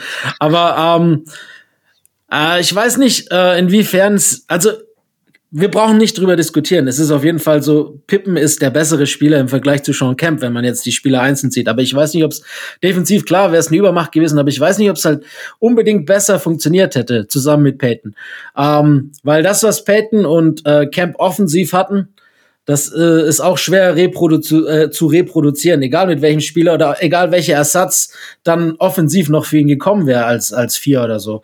Oder was Pippen überhaupt für eine Rolle dort übernommen hätte. Also mir hätte es da offensiv ein bisschen gehapert, weil jetzt ähm, sowohl Peyton als auch Pippen halt im Endeffekt super gut sind, um den Ball halt vorzutragen oder, oder andere Spieler zu involvieren. Aber wenn halt keiner mehr da ist, der involviert werden kann, wird es halt irgendwann auch knapp offensiv. Oder es ist jetzt ein bisschen überdramatisch ausgedrückt, aber ich, ich bin mir unsicher, ob das funktioniert hätte. Wohingegen ich super gerne äh, zumindest nur für das Spektakel Camp und Jordan in einem Team gesehen hätte, auch wenn das natürlich dann defensiv vielleicht anders ausgesehen hätte bei den Bulls, aber das hätte bestimmt auch Spaß gemacht, falls dann Jordan trotzdem zurückgekommen wäre. Ich weiß, Seattle, das wäre eine erste Fünf gewesen ähm, von Gary Payton, Scotty Pippen, Detlef Schrempf, wahrscheinlich Hersey Hawkins und dann Sam Perkins. Das ist auch jetzt nicht so schlecht. Ne? Nein, nein, damals, überhaupt nicht. Ich meine, es ging es natürlich auch für meine Griffe mehr auch noch um Defense, so, ne? Aber ja, aber meinst du denn, Ole, ähm, meinst du, Jordan kommt zurück äh, zu den Bulls ohne Pippen? Egal, wer da sonst spielt. Ich, nee, ich glaube eigentlich nicht. Ich, ich denke schon, dass er irgendwann wieder hätte spielen wollen, aber vielleicht hätte er sich ein bisschen mehr Zeit gelassen, vielleicht wäre wär er woanders hingegangen. Ich glaube schon, dass dieses Umfeld, wo der Coach noch war, dem er sehr vertraut hat. Also Jordan war ja durchaus picky, was seine, seine Coaches anging und die mussten sich sein Vertrauen auch erst, erst verdienen. Und das hatte Phil Jackson halt, dass der noch da war. Das hat, glaube ich, eine Riesenrolle gespielt und, äh, und Pippen auch. Da gab es ja auch diese, diese äh, Szene so von wegen hier, ich will die Nummer eins sein, wo wo Scotty während einem Spiel Jordan-Schuhe trägt und auf das Logo zeigt, so in, in die Kamera, um ihn ja, zu animieren, ja. dass er jetzt doch bitte wiederkommen soll und solche Sachen. Also äh, die wussten irgendwo dann auch schon, was die aneinander hatten. Und ich glaube, das gilt sowohl für Pippen als auch für Jordan, der natürlich wusste, okay, ich habe hier ein funktionierendes Kon Konstrukt und äh, also auch das, was er dann zu zu George Karl vorher gesagt hatte, so von wegen Scotty ist jemand, der der Spieler besser machen kann. Das zeugt, glaube ich, schon auch davon, dass er das, dass er das verstanden hat, wer da, wer da auf ihn wartet und der, dass der ihm sehr helfen kann. Ich glaube, bei Camp hatte er vermutlich schon die richtige Einschätzung. Also Camp war ja für ein paar Jahre ein absolut überragender Spieler, definitiv. Ja. Aber jemand, der jetzt nicht unbedingt da reingepasst hätte. Natürlich wäre dann Dennis nee. Rodman nie bei den Bulls gelandet. Wir hätten uns diese Eskapaden vielleicht sparen können. Das wäre nett gewesen, aber dafür, dafür hatte Camp ja andere Eskapaden. Also Das stimmt. Ja, zumal, zumal ich finde in dem ganzen, also wenn wir jetzt da schon so hypothetisch rangehen, finde ich eigentlich das coolste oder das geilste What-If an dieser ganzen Geschichte wäre doch gewesen, wenn der Trade stattgefunden hätte, Jordan trotzdem zurückgekommen wäre, die sich in den Finals getroffen hätten und Pippen Jordan verteidigt hätte. Stellt euch das mal die vor. das, ja. Und das Geile ist ja, dass dann 95, also quasi ne, das im gleichen Jahr dann am Ende, ähm, Pippen, ja, wie gesagt, öffentlich sagt, ich möchte gerne getradet werden und dann einfach einen Deal vorschlägt nach Phoenix, eben für Dan Marley unter anderem, äh, weil er auch sagt, ne, Barkley wird nicht jünger, ne, das wäre vielleicht keine schlechte Idee. Und das ist auch so, ich, ich finde das so krank jetzt im Nachhinein, wenn man draufschaut, weil wir haben schon angesprochen vorhin, ne, als er dann mit Barkley spielt in Houston, funktioniert es halt gar nicht, weil er sagt, Alter, der, der, der hat, das ist kein Gewinner, der trainiert nicht hart genug und so. Und, und da hätte er dann da landen können. Und wie gesagt, er schlägt diesen Deal selber vor, liegt den auch noch an die Presse. Und witzigerweise in dem Interview, ähm, das wir ja verlinken ja bei uns im Post hier, dass er halt äh, gibt für sein Buch, da, da sagt er ja auch so, ja klar, damals gab es viele Gerüchte, das war ein Gerücht, was ich gestreut habe, war auch okay und so. war ja immer auf dem Trade-Block. Das, sind, das sind halt so Aussagen auch im Nachhinein. Das ist einfach, einfach Wahnsinn. Und, und dass es überhaupt weitergeht, finde ich, ist, es, es ist so ein Wunder. Ich, ich, ich glaube auch da, ich weiß gar nicht, was sich da für eine Wut aufgestaut hat bei ihm. Und dann kommt auch noch Jordan zurück für einen zweiten Threepeat. Und die machen ja eigentlich genau da weiter, wo sie aufgehört haben. Also das ist für mich vielleicht sogar das Erstaunlichste, dass es nach all diesen Eskapaden, also das sind ja keine Eskapaden, nach all diesen Problemen und er sagt auch in dem Interview mit ähm, Craig Sager, ach so, mit Jerry Krause reden, nö, mache ich nicht. Nö, ich spiele hier, ich arbeite für Phil Jackson, alle anderen sind mir eigentlich ziemlich egal und ich glaube nicht, dass ich hier nochmal, er sagt wirklich auch in Interviews, ich glaube nicht, dass ich nochmal für die Chicago Bulls Basketball spielen kann. Das sagt er einfach mehrfach so, ne? Und trotzdem geht's halt weiter. Und also außerhalb von der Vertragssituation, ich, ich, ich, kann, das, kann mir das nicht erklären, warum es weitergeht. Auch, auch, auch wenn Jordan zurückkommt. Ja, es, ist, es ging nur einzig und allein deshalb weiter, weil ich glaube, alle gewusst haben, dass sie sofort wieder Championships gewinnen. Und ähm, das hilft natürlich allen. Die, die Legacy von allen ist dadurch gestärkt worden. Ähm, Vielleicht kam die Rodman-Sache noch hinzu, dass das halt geholfen hat. Aber ich glaube, alle haben gesehen, egal wie, auch wenn wir uns alle hassen oder nicht mögen, wenn wir uns zusammentun, wir gewinnen halt wieder. Und dann haben sie halt auch noch mal drei gewonnen. Und es ist halt das erfolgreichste, äh, die erfolgreichste Ära aller Zeiten, das erfolgreichste Team aller Zeiten. Und ich glaube, die wussten das. Wie, wie Ole vorhin schon gesagt hat, die wussten alle schon, was sie voneinander hatten, auch wenn sie sich vielleicht nicht mochten. Das ist vielleicht ein bisschen wie die Rolling Stones, die seit 100 Jahren gemeinsam touren, obwohl die beiden wichtigsten sich seit vielen Jahren angeblich auch nicht mehr leiden können, aber die wissen halt, sie, sie können immer noch jede Halle oder jedes Stadion der Welt, wenn nicht gerade irgend so eine bescheuerte Pandemie ist, können sie wahrscheinlich ausverkaufen und das auch noch für die nächsten 50 Jahre machen, wenn es die Pumpe noch macht. Also ich weiß, ich weiß nicht, ob es vielleicht dann manchmal auch sowas ist wie, ich bin Teil von etwas Magischem. Ich weiß, dass ich Teil von etwas Magischem bin. Das ist mir irgendwie auf dem Court überstrahlt das einfach dann ganz viel von dem, was neben dem Court ist, weil sobald wir zusammen spielen, sind wir unfassbar eingespieltes, dominantes, überragendes Team, vielleicht das beste Team, was es je gegeben hat. Und ich kenne meine Rolle darin und weiß, dass das etwas ist, was irgendwie immer bleiben wird. Also vielleicht ist es, ist es dann einfach so simpel manchmal. Michael, it seemed to be a special moment between you and Scotty when they gave you the MVP award. Can you describe what you were thinking and what your emotions were then? You know, um, you know, when I was here before I retired, I overshadowed Scotty a lot. You know, and he didn't uh, he didn't get the recognition that he truly, truly deserved. You know what I mean? And he's matured since I've been around, and when I stepped away, he matured even more because he understood what what I was shelving him from. You know, the pressure and the press and the expectations that he had to deal with being a star.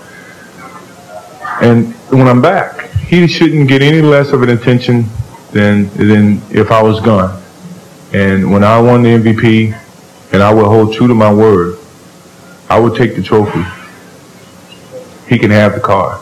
I'm gonna make sure he gets the car. I mean, because he's like a br- little brother to me, and he's prospered and he moved along. And you know, from a financial standpoint, from a contract standpoint, he locked in. He's locked in, and he very deserving of the same thirty million dollars, thirty whatever I get in the next coming year. He's very deserving of the same contract. I mean, because he put forth the effort every single night. He goes through the pain, and we work out every day. he's he's joined me in working on every day to stay healthy and to get out here and provide for this organization and this this city so that we can be healthy and we can continue to be champions. So I mean, that's what brothers do. We share our, our success, and that's what I'm doing to him. You know, uh, I just want the trophy. He can. I got enough cars. He can have the Nissan. Ja, obwohl es ja dann noch ein What-If gibt mit dem Trade. Heute sind wir sehr hypothetisch unterwegs, aber dass ja Krause auch in, im zweiten Threepeat auch nicht aufhört, eben ne, immer mal zu gucken, was gibt's für Pippen und er dann wirklich, ähm, was dann der beteiligte Spieler auch bei ESPN dann öffentlich gesagt hat, mit Tracy McGrady eigentlich gerne halt einen Deal machen würde, also ne, dass man äh, mit den Raptors halt tradet, äh, dass die quasi ne Reverse Pippen dann ne, Pippen, äh, dass sie äh, McGrady für, für die Bulls ziehen und die kriegen halt äh, Pippen und damit kommt man dann so in die nächste äh, Ära. Also das, auch das finde ich allein zeigt ja, dass also ich, ich weiß nicht, was das für ein Arbeitsplatz war. Wenn Neil O'Shea schon gefeuert wird, wegen irgendwie Toxic Work Environment, gut, das waren sicherlich andere Gründe, aber ich will nicht wissen, wie toxic das da war. Und wir haben es ja im Last Dance eigentlich auch gesehen, dass da ja wirklich, das Einzige, was, glaube ich, die, die Jungs da noch vereint hat, war eben der Hass auf Jerry Krause. Ja. Stimmt, ja. Aber, aber was ich dann immer in der ganzen Geschichte nicht so ganz verstehe, ähm, wenn wir jetzt so, also von Pippens Sicht, äh, jetzt hat, dann gewinnen die drei Titel und dann endgültig die Trennung, ja. Und er unterschreibt äh, einen Fünfjahresvertrag für fast 70 Millionen, hat sein Geld, äh, hat eine neue Opportunity, hat, geht nach Houston, hat ein super Team eigentlich, äh, hat mit Barkley einen anderen Star an seiner Seite äh, und dann und dann äh, verhält er sich halt so, wie er sich verhalten hat. Ich meine, die Geschichte ist ja immer, dass Bark er sagt halt, Barkley war kein Profi, aber äh, die ganzen anderen Teammates sagen halt, dass Pippen mit so einer Attitude nach Houston gekommen ist, dass er halt im Endeffekt, ich glaube, äh, Matt Bullard hat es mal gesagt, dass halt Pippen nach Houston gekommen ist, und so gedacht hat, er wäre Michael Jordan, so in dem Sinne. Also Pippen ist nach Houston gekommen und hat sich nie integriert, kam halt so äh, in seinem Verständnis, er ist jetzt der Top Dog, er ist der Ober, der allerbeste. Das halt dann, das passt irgendwie gar nicht so zu, seinen, zu seiner Art, wie er gespielt hat, meiner Meinung nach. Das äh, reflekt, das passt zwar schon zu seiner Art, wie er sich teilweise verhalten hat, aber ich verstehe dann das nicht, warum er dann diese Situation für sich nicht einfach besser hätte nutzen wollen.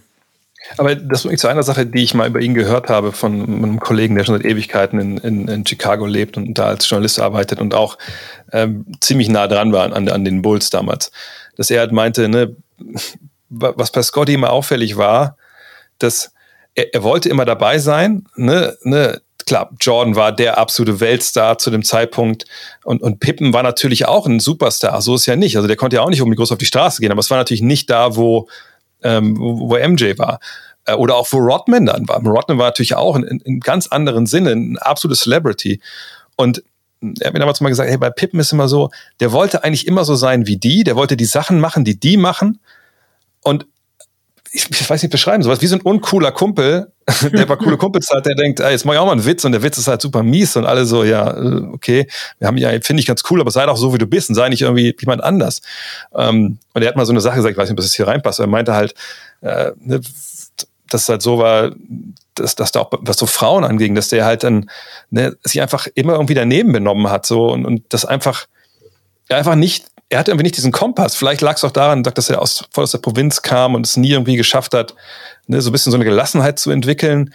Keine Ahnung, aber ich, ich genau das mit, mit Houston finde ich zum Beispiel auch, okay, jetzt komme ich dahin, ich bin sechsmal Champion geworden, ich weiß, wie es läuft, ihr wisst es halt nicht. Klar, hier ist Hakim Olajuwon, aber ich bin fucking Scotty Pippen und jetzt hole ich das alles auf, was ich vielleicht in Chicago nicht hatte. Ähm, und das geht, er sagt ja auch in dem Interview zu seinem Buch, er sagt ja wortwörtlich, naja, also die Zeit in Houston, also ich würde eigentlich am liebsten, würde ich nicht darüber sprechen und ich, ich sehe, also am liebsten würde ich auch, dass Leute gar nicht wissen, dass ich in Houston war. und ich so denke, Alter, das ist auch nicht unbedingt Altersmilde, die da spricht. Ich, also ich weiß wirklich nicht, ob der überhaupt in seiner Karriere mal wirklich zufrieden war. Ja, ja, also diese, diese, sorry, Ole, die, diese, äh, nur kurz nochmal zu dieser Jordan-Sache, also diese uncoole Freundnummer. Jordan hat ja, äh, äh, Pippen hat ja anscheinend schon ein paar Mal versucht gehabt, da in diesem Circle auch abzuhängen, aber da hat es ihm dann tatsächlich, wie man so oft schon gehört hat, auch einfach am Kleingeld gefehlt, ne, um mit denen zu hängen. ähm, der hat dann eine Zeit lang versucht, der war ja auch nie der Allerbeste mit dem Geld. Ich meine, teilweise durch ihn verschuldet, teilweise durch andere und Leichtgläubigkeit verschuldet, aber ähm, ich habe da mal ein Interview gelesen, dass er sich halt dann immer so bei Horace Grant, der sein bester Bulls Buddy war im, auf privater Ebene, ähm, immer beschwert hat, äh, über, wenn er mit denen dann abgehangen ist, weil er sich halt einfach nicht leisten konnte. Das ist so, muss man sich mal überlegen, ne, dass man, das ist schon echt surreal. Aber Jordan hat da auch damals schon 30 Millionen im Jahr durch Schuhverkäufe bekommen, ne? Ja. ja. Ja, was ich nur, nur zu, zu, diesem, zu dieser Zeit in Houston sagen wollte, irgendwie ist es grundsätzlich ja auch relativ verrückt, dass er überhaupt dort gelandet ist, weil, ähm, also einerseits für ihn, andererseits auch für das Team, weil letztendlich war seine Rolle, also er hat da eigentlich über, in dieses Team überhaupt nicht reingepasst. So, die wollten viel über einen Low Post machen. Die hatten ja auch, also mit, mit zwei ehemaligen MVPs, mit Barkley und Olajuwon hatten die ja auch Leute, bei denen das sinnvoll ist. Aber das ist ja eigentlich eine Art und Weise, das, also die Fähigkeiten von Pippen zu verschenken, die, die absehbar war. Also es war ja von vornherein eigentlich klar, dass das sportlich jetzt nicht wahnsinnig gut zusammenpassen würde, mal ganz abgesehen von dem, von dem persönlichen Teil.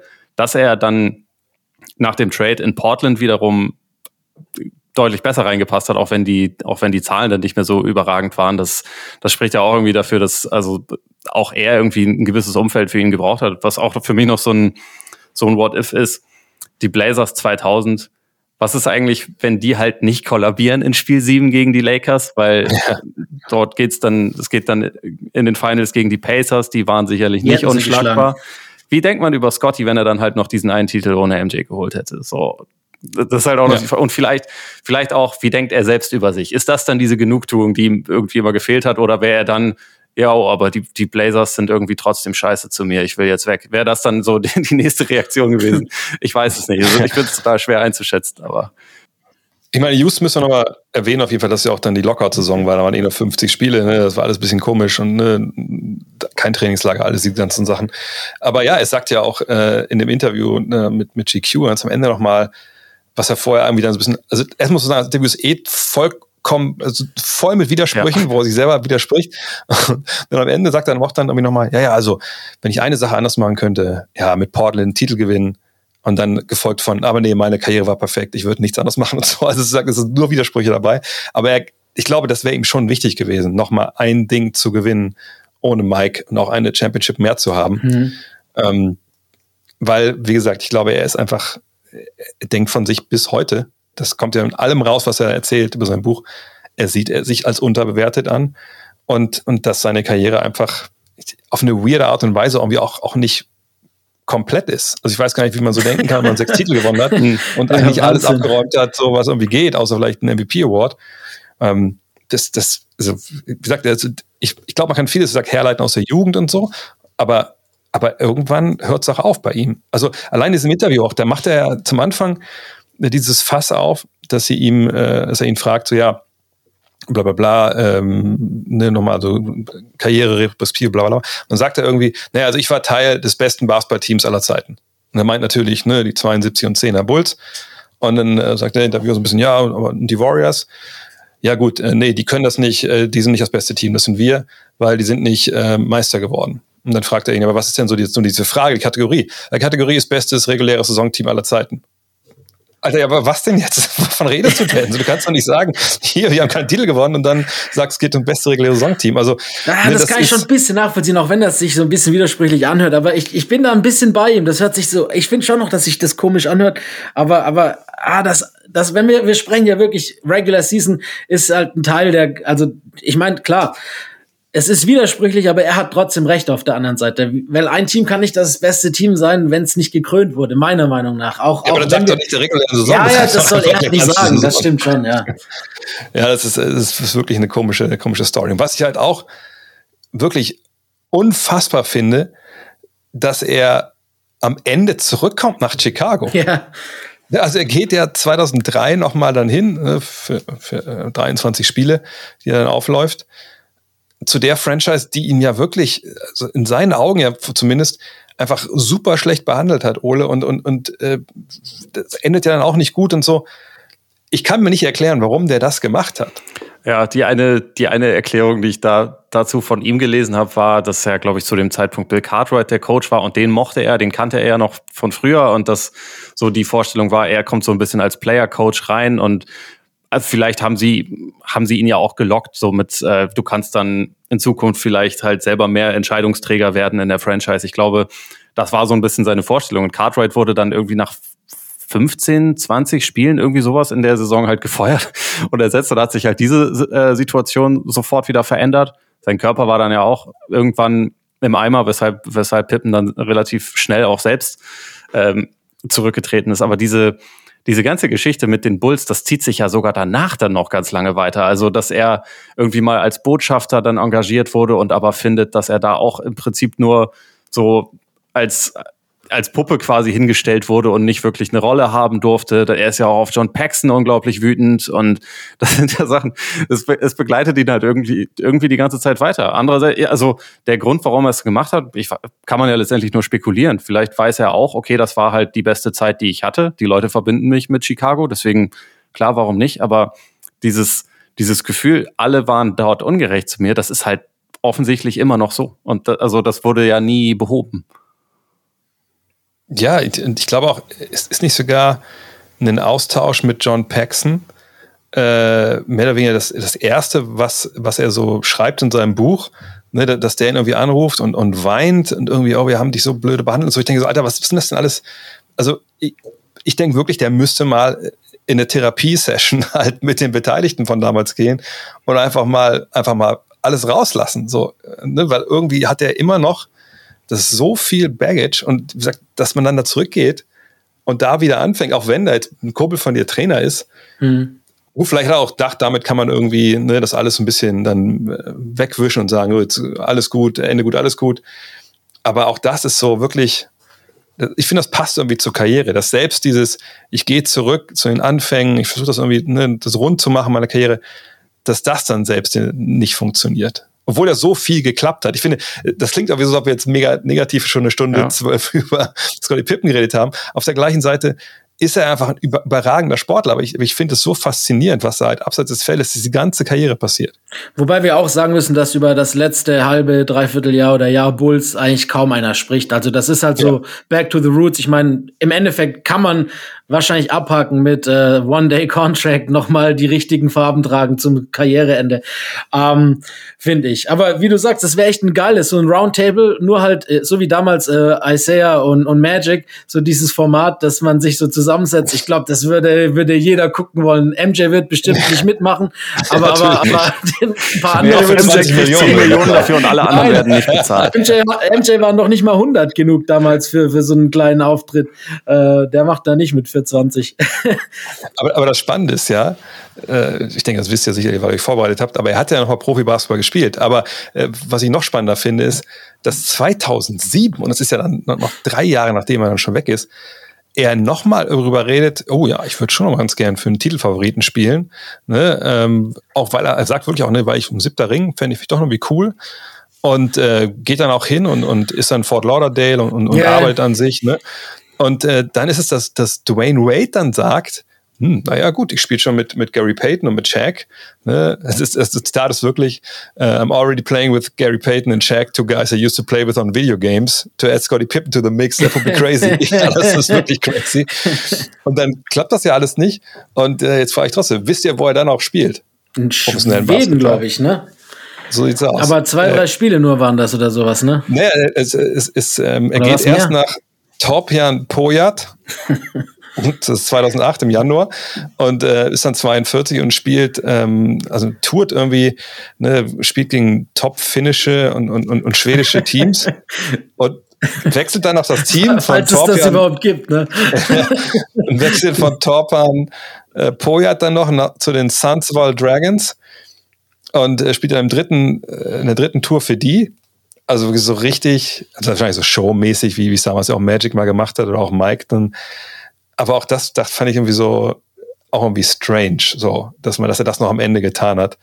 Aber ja, auch das. ähm, Wahrscheinlich hat er das Geld gebraucht, ne? Das ist die gute, weil er hat ja im Endeffekt dann alles in allem, wenn man mal schaut jetzt, was da bei, bei BKRF steht.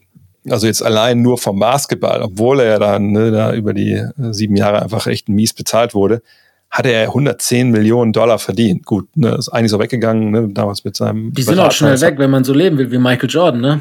Ja, Der halt eine Null mehr dranhängt. Da mit, mit Pokern willst, dann ist schwer. Ja, das ist halt Das tatsächlich kann bei so. Und ich meine, Pokerrunde schon weg sein mit dem.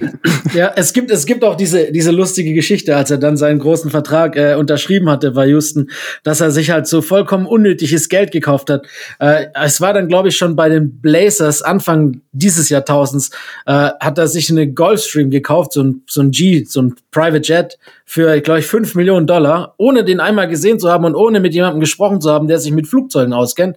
Und dann ging das Ding halt nicht, ne? Und musste nochmal, glaube ich, zweieinhalb Millionen reinpulvern, dass das Ding überhaupt flugfähig war. Einfach solche Nummern. Und das ist halt, wir reden halt schon von extrem viel Geld, aber wir reden nicht von Michael Jordan Geld. Und ich meine, wenn man so lebt und, und sechs Millionen oder sieben Millionen so schnell raushaut, dann sind halt auch hundert schnell weg. Ja, vielleicht ist das auch ein bisschen auch so diese eine rote Fahne, die sich auch durchzieht, dass er eben, er er will eben sein wie Mike, also be like Mike in vielerlei Hinsicht. Und auf der einen Seite spielt er natürlich auch, ist er nah dran, aber auch irgendwie gar nicht. Vom Leben her auch nicht.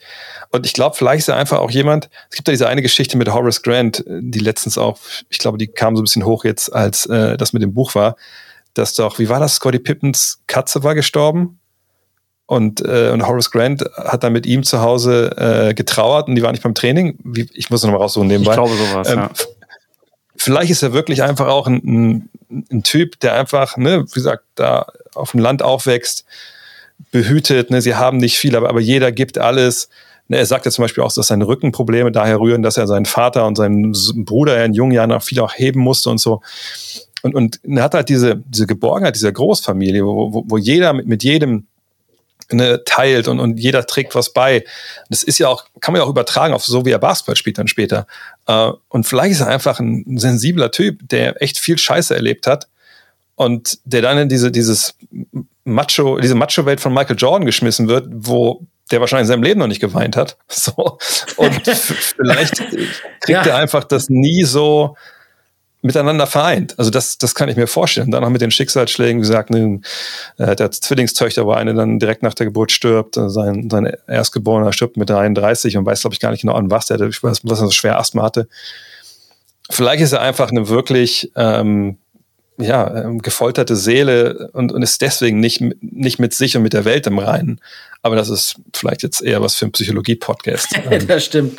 das Zumal- steht uns wahrscheinlich nicht zu, das so zu äh, sagen. Zumal Jordan ja nicht der Einzige war, ne? Das waren ja eigentlich nur solche, solche harte Typen. Oder ich meine Phil Jackson und auch Kraus, das waren ja all, eigentlich, das waren ja alles so Alpha-Dogs im Endeffekt. Da ist es natürlich dann auch schwer, wenn man, so wie Scotty eigentlich von Haus aus eher ein bisschen introvertierter ist, überhaupt zur Geltung zu kommen. Und ich glaube, das ist dann halt manchmal überkompensiert worden und das ist wahrscheinlich auch ein, ein psychologischer Ansatz der Erklärung. Aber das ist natürlich, wie gesagt, äh, da mag ich, das möchte ich mir jetzt nicht zumuten, da, da irgendwie ein Profil an, aufzubauen für Scotty.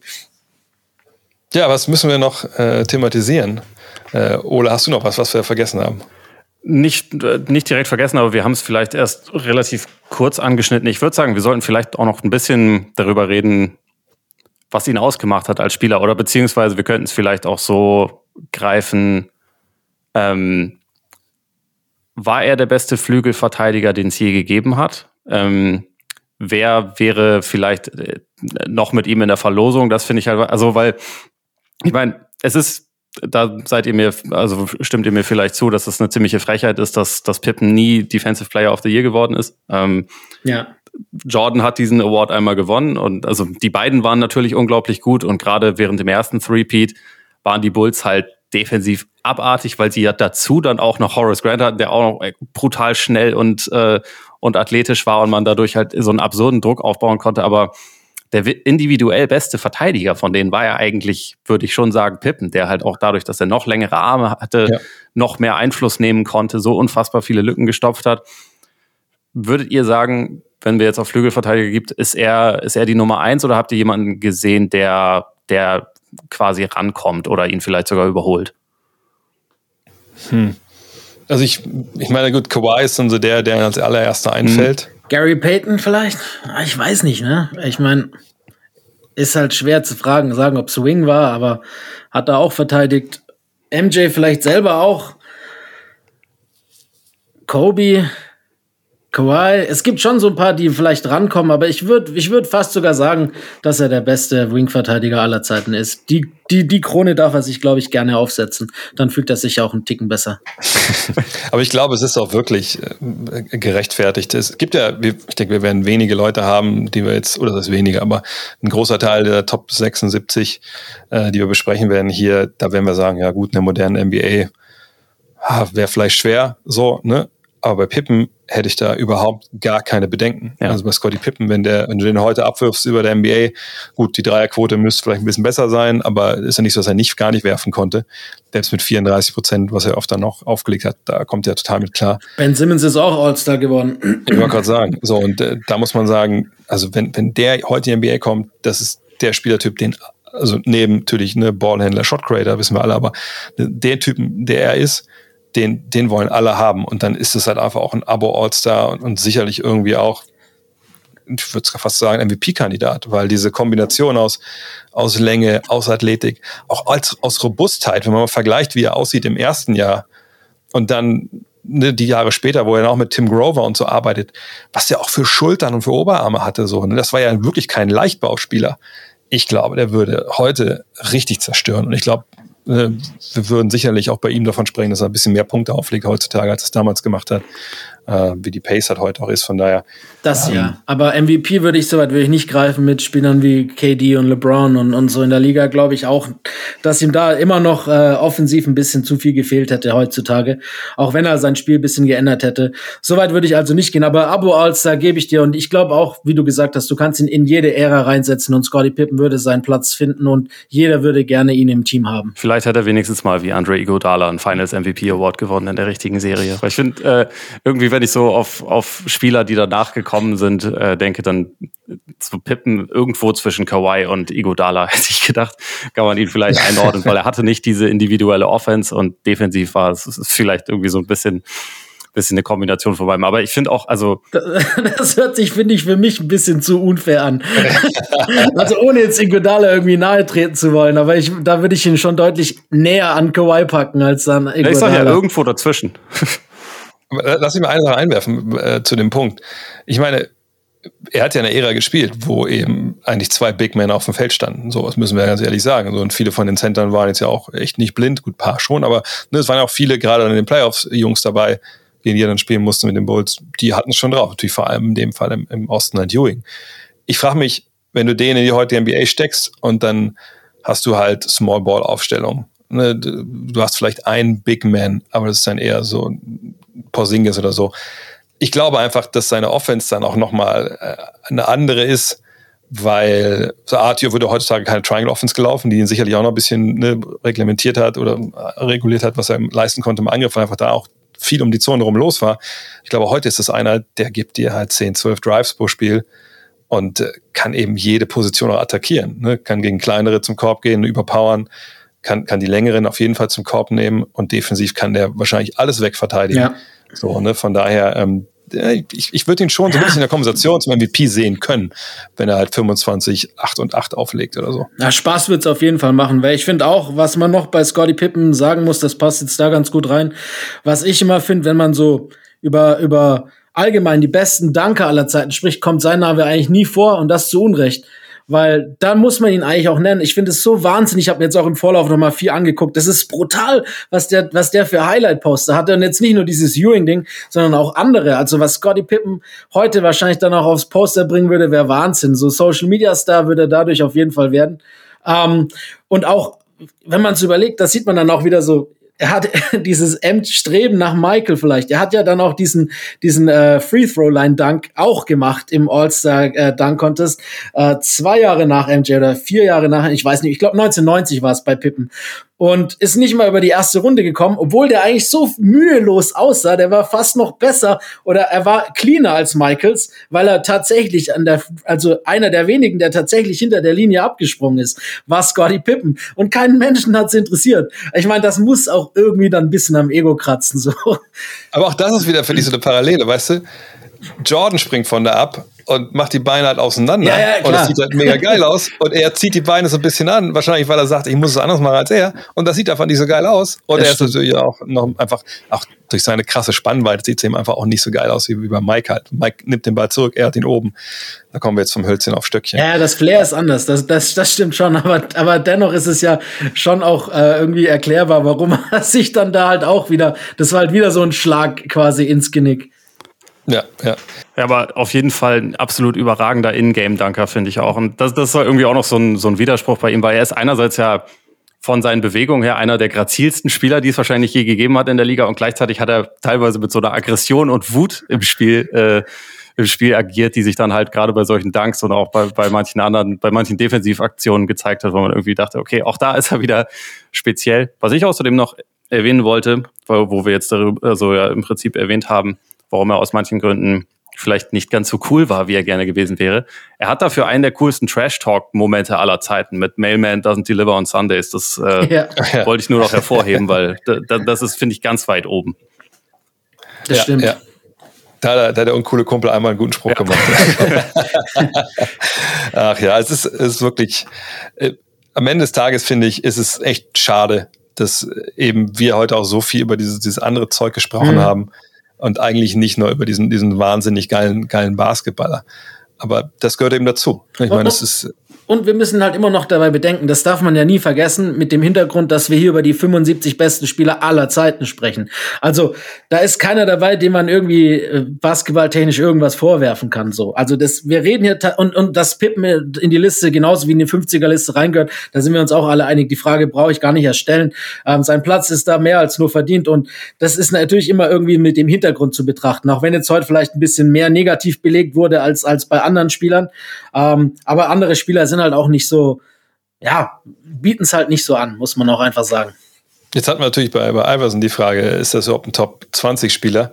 Ähm, bei Pippen, ich finde das so schwierig, äh, dass ihn jetzt da, na klar, wir wollen jetzt eh kein Ranking machen hier, aber äh, wo ich ihn, also Top 50 sowieso, da müssen wir nicht drüber reden, da gehört auf jeden Fall mit rein.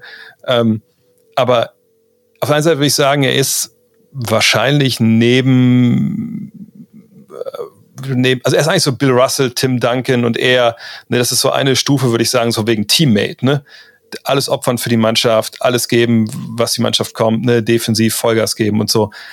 Aber gleichzeitig eben, weil diese sehr offensiv nicht so unvermeidbar war, viel hat viele andere, denke ich, ist er wahrscheinlich bei dieser Top 50 eher, eher in, der, in der zweiten Hälfte ungefähr anzusiedeln. Wie, wie würdet ihr das sehen, Ole? Ich finde, auf jeden Fall gehört er in die zweite, weil er, weil er halt, also auch gerade wenn, wenn du jetzt äh, Duncan nennst, Duncan hat, ganze Serien und hat Spiele äh, dominiert, auch als Offensivspieler. Er hatte so, er hatte dieses Team-Element, er hatte das Defensiv-Element, aber er hatte auch das offensive Element. Und ich glaube, Scotty war, also wie vorhin schon gesagt, die perfekte Second Banana. Das war der perfekte Mensch, um ein, ein Team quasi als Glue Guy Deluxe sozusagen zusammenzuhalten. Ich glaube, wenn er Zeit seiner Karriere der beste Spieler seines Teams gewesen wäre, dann würden wir heute nicht so viele Scotty Pippen Gespräche führen. Ich glaube auch nicht, dass er dann überhaupt auf dieser Liste wäre.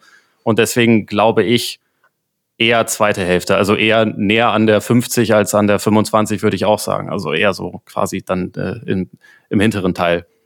Aber das ist, ich meine, das ist natürlich auch ein bisschen die Frage, ne? Weil äh, ob du ähm, quasi den, den Teamerfolg von so jemandem, der der zweitbeste Spieler seines Teams war, höher gewichtest als individuellen Erfolg von jemandem, der der ähm, der beste Spieler seines Teams war. Das ist natürlich immer so ein bisschen persönlicher Geschmack. Aber wie gesagt, Mhm. ich, ich, für mich ist er näher an der 50. Ich würde machen, also ich beziehe da den Teamerfolg immer zumindest mit einem gewissen Teil mit ein. Äh, viele, die gewotet haben, scheinbar nicht. Clay. ähm, ja. aber nee, aber aber ähm, ich würde ihn auch eher im hinteren Teil, also in der zweiten 25er Hälfte einordnen. Wo dann dort ist echt schwierig und ich müsste mir mal eine Liste runterschreiben. Ähm, äh, ich ich, ich finde halt einfach für die erste Hälfte reicht's nicht, weil wir äh, wir haben ja gesehen, oder er hat's ja, vers ja, das hört sich immer so hart an, aber er, er war ja immer wieder mal in, in Ausschnitten die Eins. Und äh, hier gerade die die das vierte Viertel gegen die Lakers mit äh, in, in der in der Conference Finals Serie mit den Portland Trailblazers, da hat man's gesehen, er war auch schon älter, 94 hat man's gesehen, dass es halt vielleicht doch einfach nicht 100% gereicht hätte, um äh, als bester Mann ein Team zum Titel zu führen. Ähm, ja, defensiv über allen Zweifeln erhaben, offensiv mit ein paar Fragezeichen, aber Top 50 ohne Frage. Ich finde spannend, dass äh, zum Beispiel Jordan, Jason Kidd und Carl Malone ihn alle in ihre All-Time Starting Five äh, gepackt haben. Das ist natürlich ähm, krass. Äh, und ich, ich, glaube, der Grund dafür ist halt, dass wahrscheinlich ähnlich wie mit Gervin, wo wir gesagt haben, das ist wahrscheinlich einer der zehn besten Scorer aller Zeiten. Ich glaube wirklich, Scotty Pippen ist einer der zehn besten Teammates aller ja. Zeiten. Mhm. Ne, also auf absolut ja, hohem safe. Niveau ähm, an beiden Enden des Feldes. Ey, ich würde ihn auch in meine All-Time Top 5 packen, wenn ich ein Team baue, das, mit dem ich ja. gewinnen will. Ja. Weil wenn ich jetzt sage, ich baue, keine Ahnung, Ma Magic, Michael, Kobe und Jordan in ein Team, das gibt nur einen Ball. Das ist halt einfach wirklich so. Genau. Und wenn ich dann halt einen habe wie Pippen, der den Ball gar nicht braucht, dann, dann gewinne ich eher ein Spiel auch gegen eine Mannschaft, die vielleicht individuell auf dem Papier höher besetzt ist. Also als, als All-Time Top 5 würde ich ihn vielleicht wirklich auch einbauen, wenn ich gewinnen will. Ja, ich glaube, am Ende finde ich, ich weiß, wie es euch geht, ähm mich lässt das so ein bisschen, ich weiß nicht, wie ich es beschreiben soll, ein bisschen traurig zurück. wie gesagt, ich, ich wirklich denke, dass dieser, dass der Mensch Scotty Pippen einfach schon irgendwie getrieben ist. Ich weiß nicht, vielleicht, vielleicht ist dieses, dieses Buch jetzt auch für ihn so ein, so ein Weg gewesen, um das Ganze ein bisschen abzuschließen. Äh, auf der anderen Seite, wenn ich die Interviews halt gesehen habe, eher, eher nicht. Nee, glaube ich ähm, auch nicht. und es ist halt, ist halt so schade, weil, ähm, das ist ja auch mal ein Thema des anderen Podcasts, wenn man sieht, wie er jetzt so ist, sage ich mal, wenn man sieht, wie Jordan ist, wo ich auch nicht glaube, dass der so wirklich mit allem im Reinen ist, der ist ja auch irgendwie immer wütend ja. auf alle anderen. Ähm, Jordan ist auch salty, auch ein harter ja. salty Dude. Das hat man ja immer wieder gesehen und sieht es auch heute noch. Nur äh, ja, ist halt Jordan, ne? Dem sieht man das eher nach. Bei ihm ist es cool. Ja. Ja, ist halt wirklich, so war es auch immer. Ne? Ja, aber es ist cool, aber gleichzeitig weiß man auch, es ist problematisch. Ja, ich glaube auch, dass, dass es aber menschlich schwieriger Dance, ist. alle gefeiert, weil er, ja. weil er so cool ist. So. Es ist auch schwieriger, glaube ich, mit, mit MJ irgendwas zu machen als mit Scotty, so von der Persönlichkeit her. Glaube ich auch, dass er einfach ein leicht zugänglicherer Mensch ist. Ich meine, gut, man muss jetzt nochmal, wenn man jetzt über, wir reden so viel über The Last Dance und die ganze Welt hat's gemacht und es kam halt auch einfach zum idealen Zeitpunkt. Ne? Wir waren alle in, in die ganze Welt war quasi im Lockdown und äh, kein Basketball, kein Sport, so dass halt sogar Leute, die von Freunde von mir, die normal nur Fußball gucken, sich das angeguckt haben und dann so, ey, was war denn da los? So, ich habe Textnachrichten von Leuten bekommen, die ich nicht mal wusste, dass die Basketball schreiben können sozusagen, ne? Und und das war halt natürlich dann auch äh, für viele, die die Vorgeschichte, also es war viele Fans, die es gesehen haben, die halt nicht die Bulls-Geschichte davor schon kannten. Und dann ist es halt natürlich äh, verständlich, dass dann Scotty ein bisschen sagt, ah, vielleicht bin ich nicht ganz so geil weggekommen, wie ich hätte sollen oder nicht so wertgeschätzt worden. Nur um das vielleicht nochmal irgendwie zu sagen. Aber bei aller Negativität, die wir hier jetzt zum Teil auch hatten, haben wir auch schon beleuchtet, dass es ein extrem geiler Spieler ist. Und es wird sicherlich nicht äh, die negativ belegteste Folge bleiben, weil es kommt ja auch noch Karl Malone. oh, oh, oh, oh, oh, da, da, da hebe ich mir alle Munition auf. Oh, ja, ja. Aber ich sag mal so, es ist halt auch, es war, wenn das jetzt so rüberkam, es war jetzt ja nicht negativ, Nein. weil wir denken, es gibt irgendwie, dass es ein schlechter Mensch ist, sondern einfach negativ, weil für mich ist einfach, ist es eine gewisse Tragik dabei. Ne? Sowieso, was er erleben musste, ähm, wie unzufrieden er jetzt ist. Und, und ich hoffe einfach nur, dass er, er selbst, wenn er im stillen Kämmerlein sitzt und wirklich sagen kann, nee, das war alles gut. Und es, es gab Rückschläge. Er sagte auch, meine Reise, da, da waren Obstacles und die musste ich überspringen. Und ich hoffe wirklich, dass er an den Punkt kommt, wo er sagt, nee, das war alles okay. Und, und es hat so, hat, sollte so sein, wie es war. Und es war damals schwer, aber ich bin jetzt damit zufrieden und ich bin cool damit. Und ich habe noch sechs Kinder. Das ist jetzt mein Leben. So, ich hoffe, an dem Punkt kommt er halt. Und als Basketballer muss man sagen, gab es wirklich wenig, wenig bessere. Und äh, für mich ist auf jeden Fall einer, den ich, mit dem jemand spezielle, speziellen Platz in meinem Herzen äh, offen halten werde, aber einfach ein Typ war, der mich halt gerade in meiner basketballerischen äh, Pubertät einfach wahnsinnig beeinflusst hat.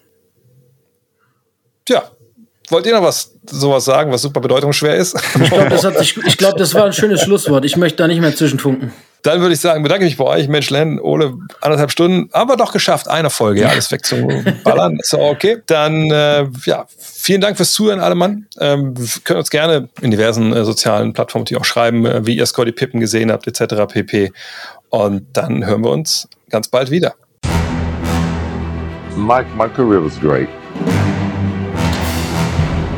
There's nothing to do over, you know? Got six titles. I was part of some of the greatest teams. And, uh, you know, I was able to walk away from the game healthy. So uh, there's no reason for me to go back and change anything.